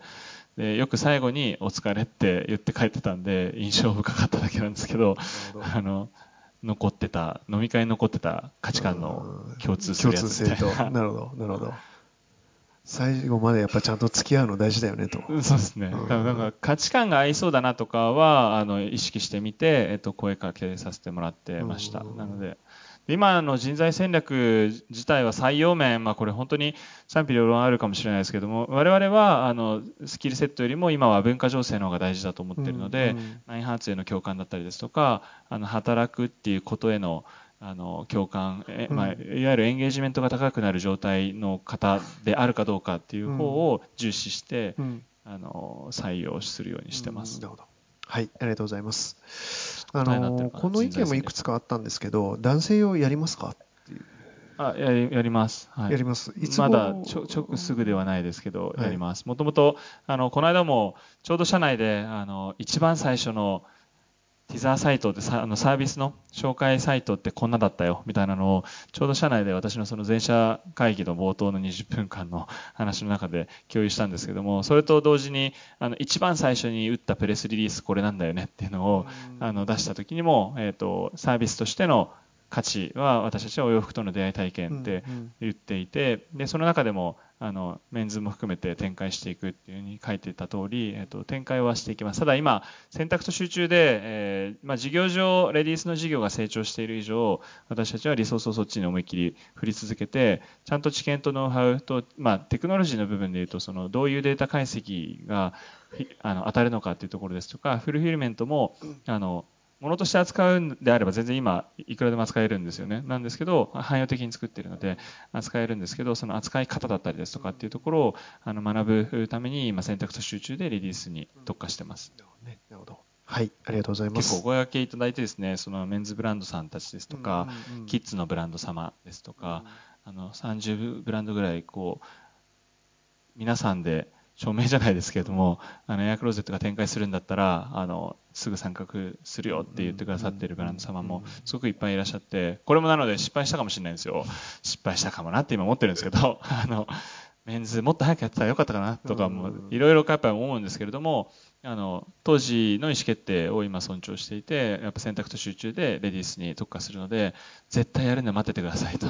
いうのでその代わりあの今スタートするよりも絶対質のいいものができるような自分たちになってるんで待っててくださいって言ってブランドさんには言ってます。でまあ、その意思決定して、え他社様がそこスタートされてあの後悔するかもしれないですけど、まあ、それはそれで意思決定かなと思ってですね。うんうんうんうんあんまりだから他社の動きをどうのこうのとか競合の動きをどうのこうのというよりもやっぱり自分たちがやりたいことがありやるべき順番を決め、はい、だからそれに従ってやっぱりちゃんとやっていくっていうそういうなんかこう筋がすごくやっぱ明確でいらっしゃるってことなんですよね。そうかもしれないですね。うん、あの競合意識はすごくあのまあ、知ってますけれどもあの事業上の判断で意識することっていうのはほぼゼロですね。あの自分たちが実現したい世界観って他社さんとは違うんでそもそも。ただ、あの、加えて、他社さんに、今このタイミングはそれやらないでくださいとか言っても、まあ、やるじゃないですか。ね。うん、なので、あの、自分たちが最適だと思うことを即座に実施できるような、その、先ほどのその方向転換がしやすい組織であり続けることの方が大事かなと思ってます。あと、そもそも洋服をレンタルするっていう文化をもっともっと広げないと、はいそのそっちが大事でだからなんかある程度競合とか出てきてもらってもっと話題になってそれはもう間違いない、ね、もっとユーザー増えた方がいいですよね。アメリカとかでもその論文とか読んでてもこれが正しいかどうかわからないですけどもあの必ず流行っていくサービス、スタートアップってその1市場にあの3サービス以上が生まれてから爆発的にブレイクするっていうふうに言われてたりしますけど、あのそれはそうだなというふうに思ってですね、一個はもう明確なのはメディアさんが取り上げやすいんですよ。あの私たちもそうですけど、ファッションレンタルのサービスって言った時に、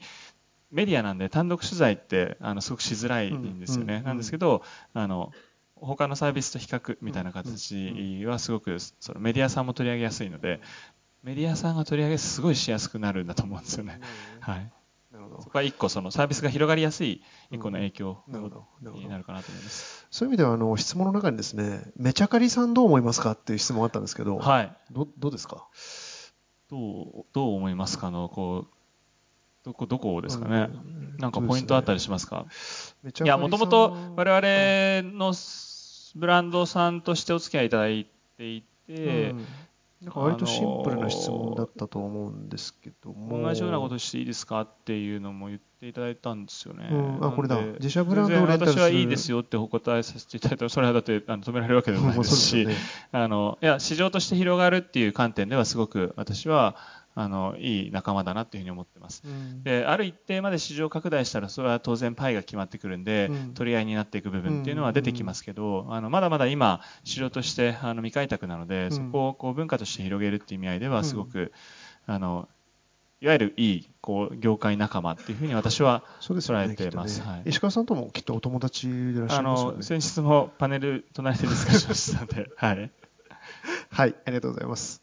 じゃあ、これは、まあ確かに SDGs っぽい話かもしれませんけども、はい、えー、まあ返却された洋服はどのようにというか、まあ要するにこれ最終的にどういうタイミングでどういう形で、まあ廃棄ということになるんでしょうね。そうですね。えー、まあこれはあの事業者ごとに多分決め方は、あの、ベースありますけど、私たちはシェアリング品質っていう、そのある一定の品質以上じゃないと貸し出しをしないっていう検品品質を定めていて、結構いろいろあるんですよね、その定め方が。あの、これはその検品会社さんとかと一緒に作った基準があるんですけど、その基準で必ず3回検品を通して、それであの品質上 NG になってしまったものは一つ、あの、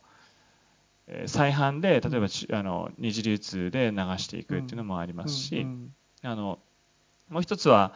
これちょっと面白い概念でシェアリングの私は一番一番じゃないですけど好きなポイントとして集合値が生きてくるか生きてこないかってすごく大事にあの持っていてですね、スタイリストさんたちが、我々数百人というスタイリストが、スタイリングをしている結果が今の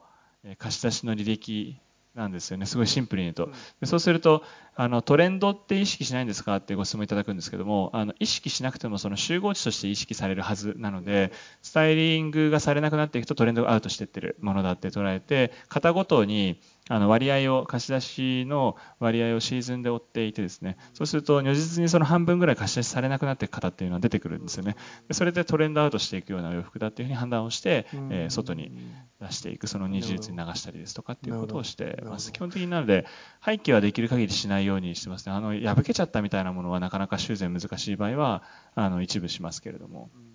ただ今後ちょうどあの今週プレスリリース出していただいてあのそういうアイテムも含めてあの廃棄をエアクローゼット事業に関わる廃棄はゼロにしようっていうのを今方針として立てているのであのリサイクルの事業者様と一緒にあのそういったあのゼロに廃棄をゼロにするということは活動としてやりたいなというふうに思っています。ありがとうございます。ありがとうございます。えー、立ち上げ時、自分たちでも PR 活動されたと伺いました。多くのメディアに取り上げられた理由、なんかポイント、もしくはなんかいいこう PR していく。あのでもさっき面白いなと思ったのは、はい、もう最初からストーリー決めちゃって、はい、その通りに事業をやるんですみたいなね、はい、あのまあ、ストーリーを語ろうっていうのは分かるんですけどあのストーリー決めてから事業をやるっていうのはなかなかこうね、できるようでできない難しいポイントかなと思うんですけど。そうですね、まあ、あの全部ができてるわけではもちろんないですけれども、すごく意識して、まあ、これがあの正しい手段だと思いますというのはあんまり実はないんですけれども、私たちは必ず意識しているのは、一つはそのどう見られたいか、どう見られるべきサービスなのかですとか、会社なのかっていうのは、明確にそのブランディングキーワードみたいなものを結構数時間話してあの決めてですね、我々洗練されたワクワク感っていうキーワードをブランディングキーワードとしてあの社内で持っているんですけど、そうするとそのデザインとかも含めて一貫していくじゃないですか。あのこれって洗練されてないよねとかですね、その一貫性はすごく大事にしていて、ストーリーも一貫しているっていうことを大事にしています。えなのであのメディアさんに取り上げていただくっていう中ではストーリーをまず明確にストーリー作るということとそれがちゃんとあのブレずに語れるかっていうのをすごい大事にしているので、まあ、こういった登壇のご機会いただく際もそうですけども基本的に私しか外で話さないように今はしています、まあ、今後また変わってきますけれども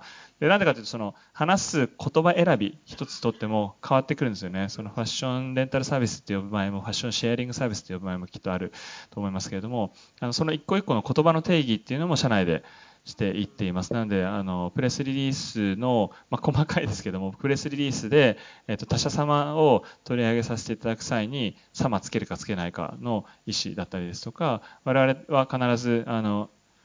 取り扱っているものがファッションって概念だと思ってるんですけど、その、それをこう、作ってくれてるあの洋服たちはお洋服って呼ぼうとかですね、そういうあの一つ一つのあの言葉選びも含めて、あの自分たちのそのメッセージングをしていく時の表現っていうのは決めてます。あとこれ tips かもしれないですけど PR する時に最初意識したのはあのキュレーションメディアさんからの経由の多分情報に触れるのが面として多いはずじゃないですか。今ってインターネットの社会の中で。そう考えた時にあのある一定の時間例えば、えっと、正午12時って決めたタイミングで我々プレスリリースを打つって決めたら、えー、事前にメディアさんに何社かあの情報を渡させていただいて、えっと、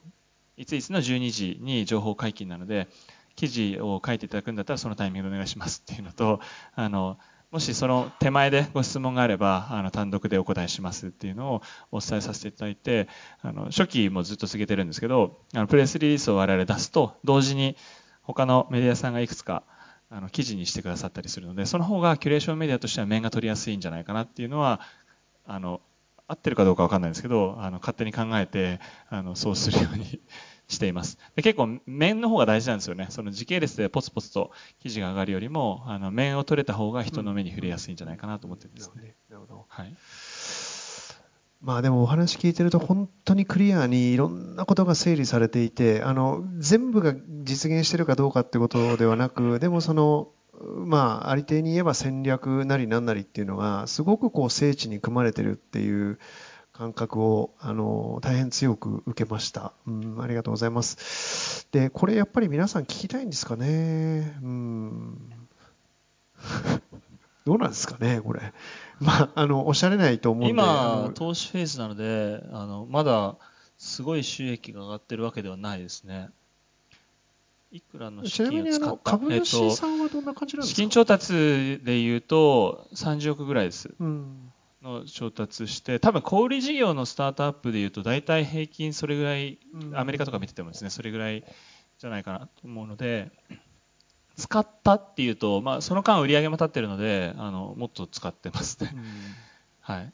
あとは資金は、えーとまあ、資金調達の手段としては基本的にはあの株式でいただいていて、えーと、エクイティで、まあ、VC さんよりもどちらかというと我々はあのサービスの根幹を一緒に作ってくださる事業会社様中心にあの入っていただいて例えばその先ほども倉庫会社さんですとかね、あのクリーニングの会社さんとか、はい、クリーニングの事業者さんですとか、に入っていただいてあとは例えばクレディセゾンさんとかも、そのあのキャッシュあのオンライン決済をしていくので入っていただいたりっていうふうに、まあ、事業を一緒に作ってくださる事業者さんが多いですね。その辺もなんかなんか僕私的にはすごくなんかこういいやっぱり株主さんに入っていただいてるんだろうなっていうかいう気が素朴にするんですけどね。はい。いやでもそうですね、あの、うん、すごくあのよくしていただいているというか、うんうん、はい、あの私たちの思いと作りたいことに共感してくださっていることはもう間違いないので、はい、ですよね。はい、ありがとうございます。えー、っとまあこれもじゃあちょっとお金の関連でいってみましょうか。秀逸なビジネスモデルだと思う一方、先行投資が重く、運転資金もかなり必要だったと思うのですけども、はい、というあたりは、まあ、それはその通りな気もします初期の資金調達、そうですね、何をもって成功かというのはありますけど、一番最初に、これ、もう本当ただラッキーなんですけど、あのそれこそ、寺田倉庫さんから、うん、えー、1億ちょっとの資金調達をあのさせていただいた際には、うんもともとその倉庫の話を先ほどあのあって倉庫担当の人とあの執行役員の方とこう献金額学事業あの業務フローを練ってたんですよね。で単純にその委託先として、うん、あの一緒に練ってくださってたんですけれども、うん、でその中であの彼らのその全社会議でこれ言っていいのかな？もういいのか。全社会議でそのエアクローゼットの名前が上がって、うん、であの寺田倉庫のあの会長さん社長さんが面白いなと。その社長に会ってみたいって言ってくださってですね、であの会わせていただいて あのランチでお話しさせていただいたんですけどその時にあの作っていきたい世界観と作っていきたいサービスとっていうのをお話しさせていただいた際にあのすごく共感するとまあどうなるか分かんないけど一旦その天沼君が考えているあのこれはいける先ほどいけるじゃないですけども事業として大丈夫か大丈夫じゃないかっていうのが判断できるまでにどれぐらいの資金が必要なんだいって言われてですね。でその時に算してたのが1億ちょっとあれば一度その回転をまずし始めることができて、システムを回せてっていうところがあったのであのそれをお伝えさせていただいたらそれじゃあうちが出すからその夢に向かってやってごらんっていうふうに言っていただいたんで、もうただのラッキーですね。成功する、成功なのかどうかわからないですけど、あの、本当、ご縁ですね。そうですね、足向けて寝れないですよね。あの天王ザイルには。天王ザイル。浩平さんですかえっと、いや、違います。あ、違いますか。わ、かりました。はい。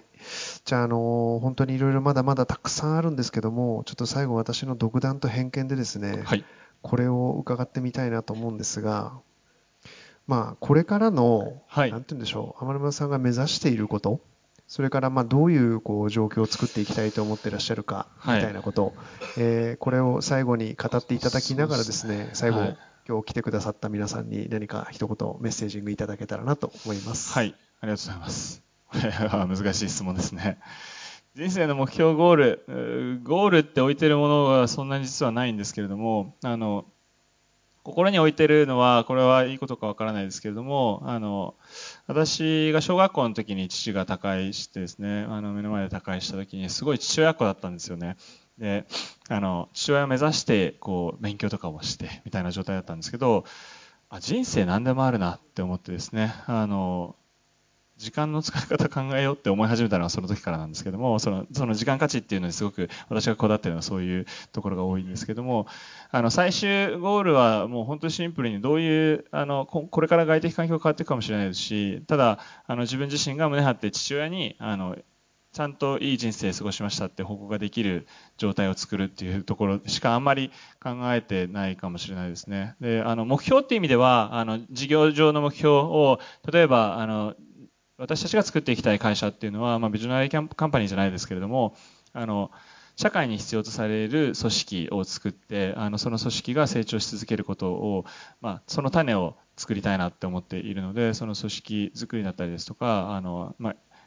具体的数字とかだとこう1兆とかって掲げてますけれども、そういったあの目標に向けては進みたいなというふうに思っています。一方で、ただ、あの、アントレプレナーとしてあのシリアルな展開とかもすごくあの興味もあるので いろんなことはこれからあの変わっていくかもしれないなと思います。あの答えになっているか全くわからないんですけどもあの一つそこのあの胸張って報告するということはしたいなというふうに思っています。ありがとうございます。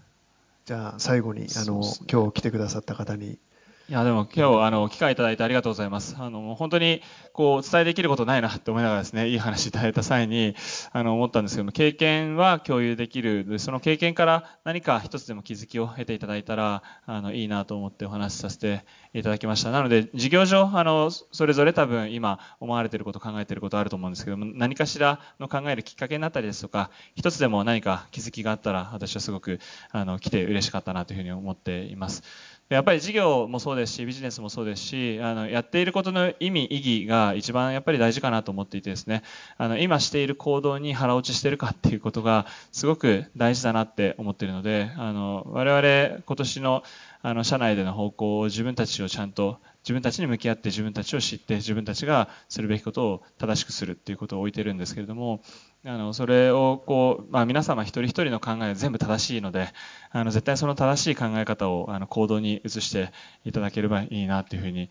感じてます。であの我々いつもコラボレーションはしていきたいなと思っているので、何か事業コラボレーションなんかもですね、ファッションって組みやすいと思うので、あの、あればぜひ、あの、Facebook とかでメッセージいただければ、あの、まあ、聞いたよみたいなのを一言メッセージいただければ嬉しいんですけども、あの、ぜひつながらさせていただいて、あの、これからあの、いろんな接点が作れると嬉しいです。で加えてあの、まあ、経営者としても私もあの、勉強不足なので、組織づくりや人付き合いも含めて、あの、いろいろ教えていただければ嬉しいなというふうに思ってます。今日は本当にいい機会とご清聴ありがとうございました。どうもありがとうございました。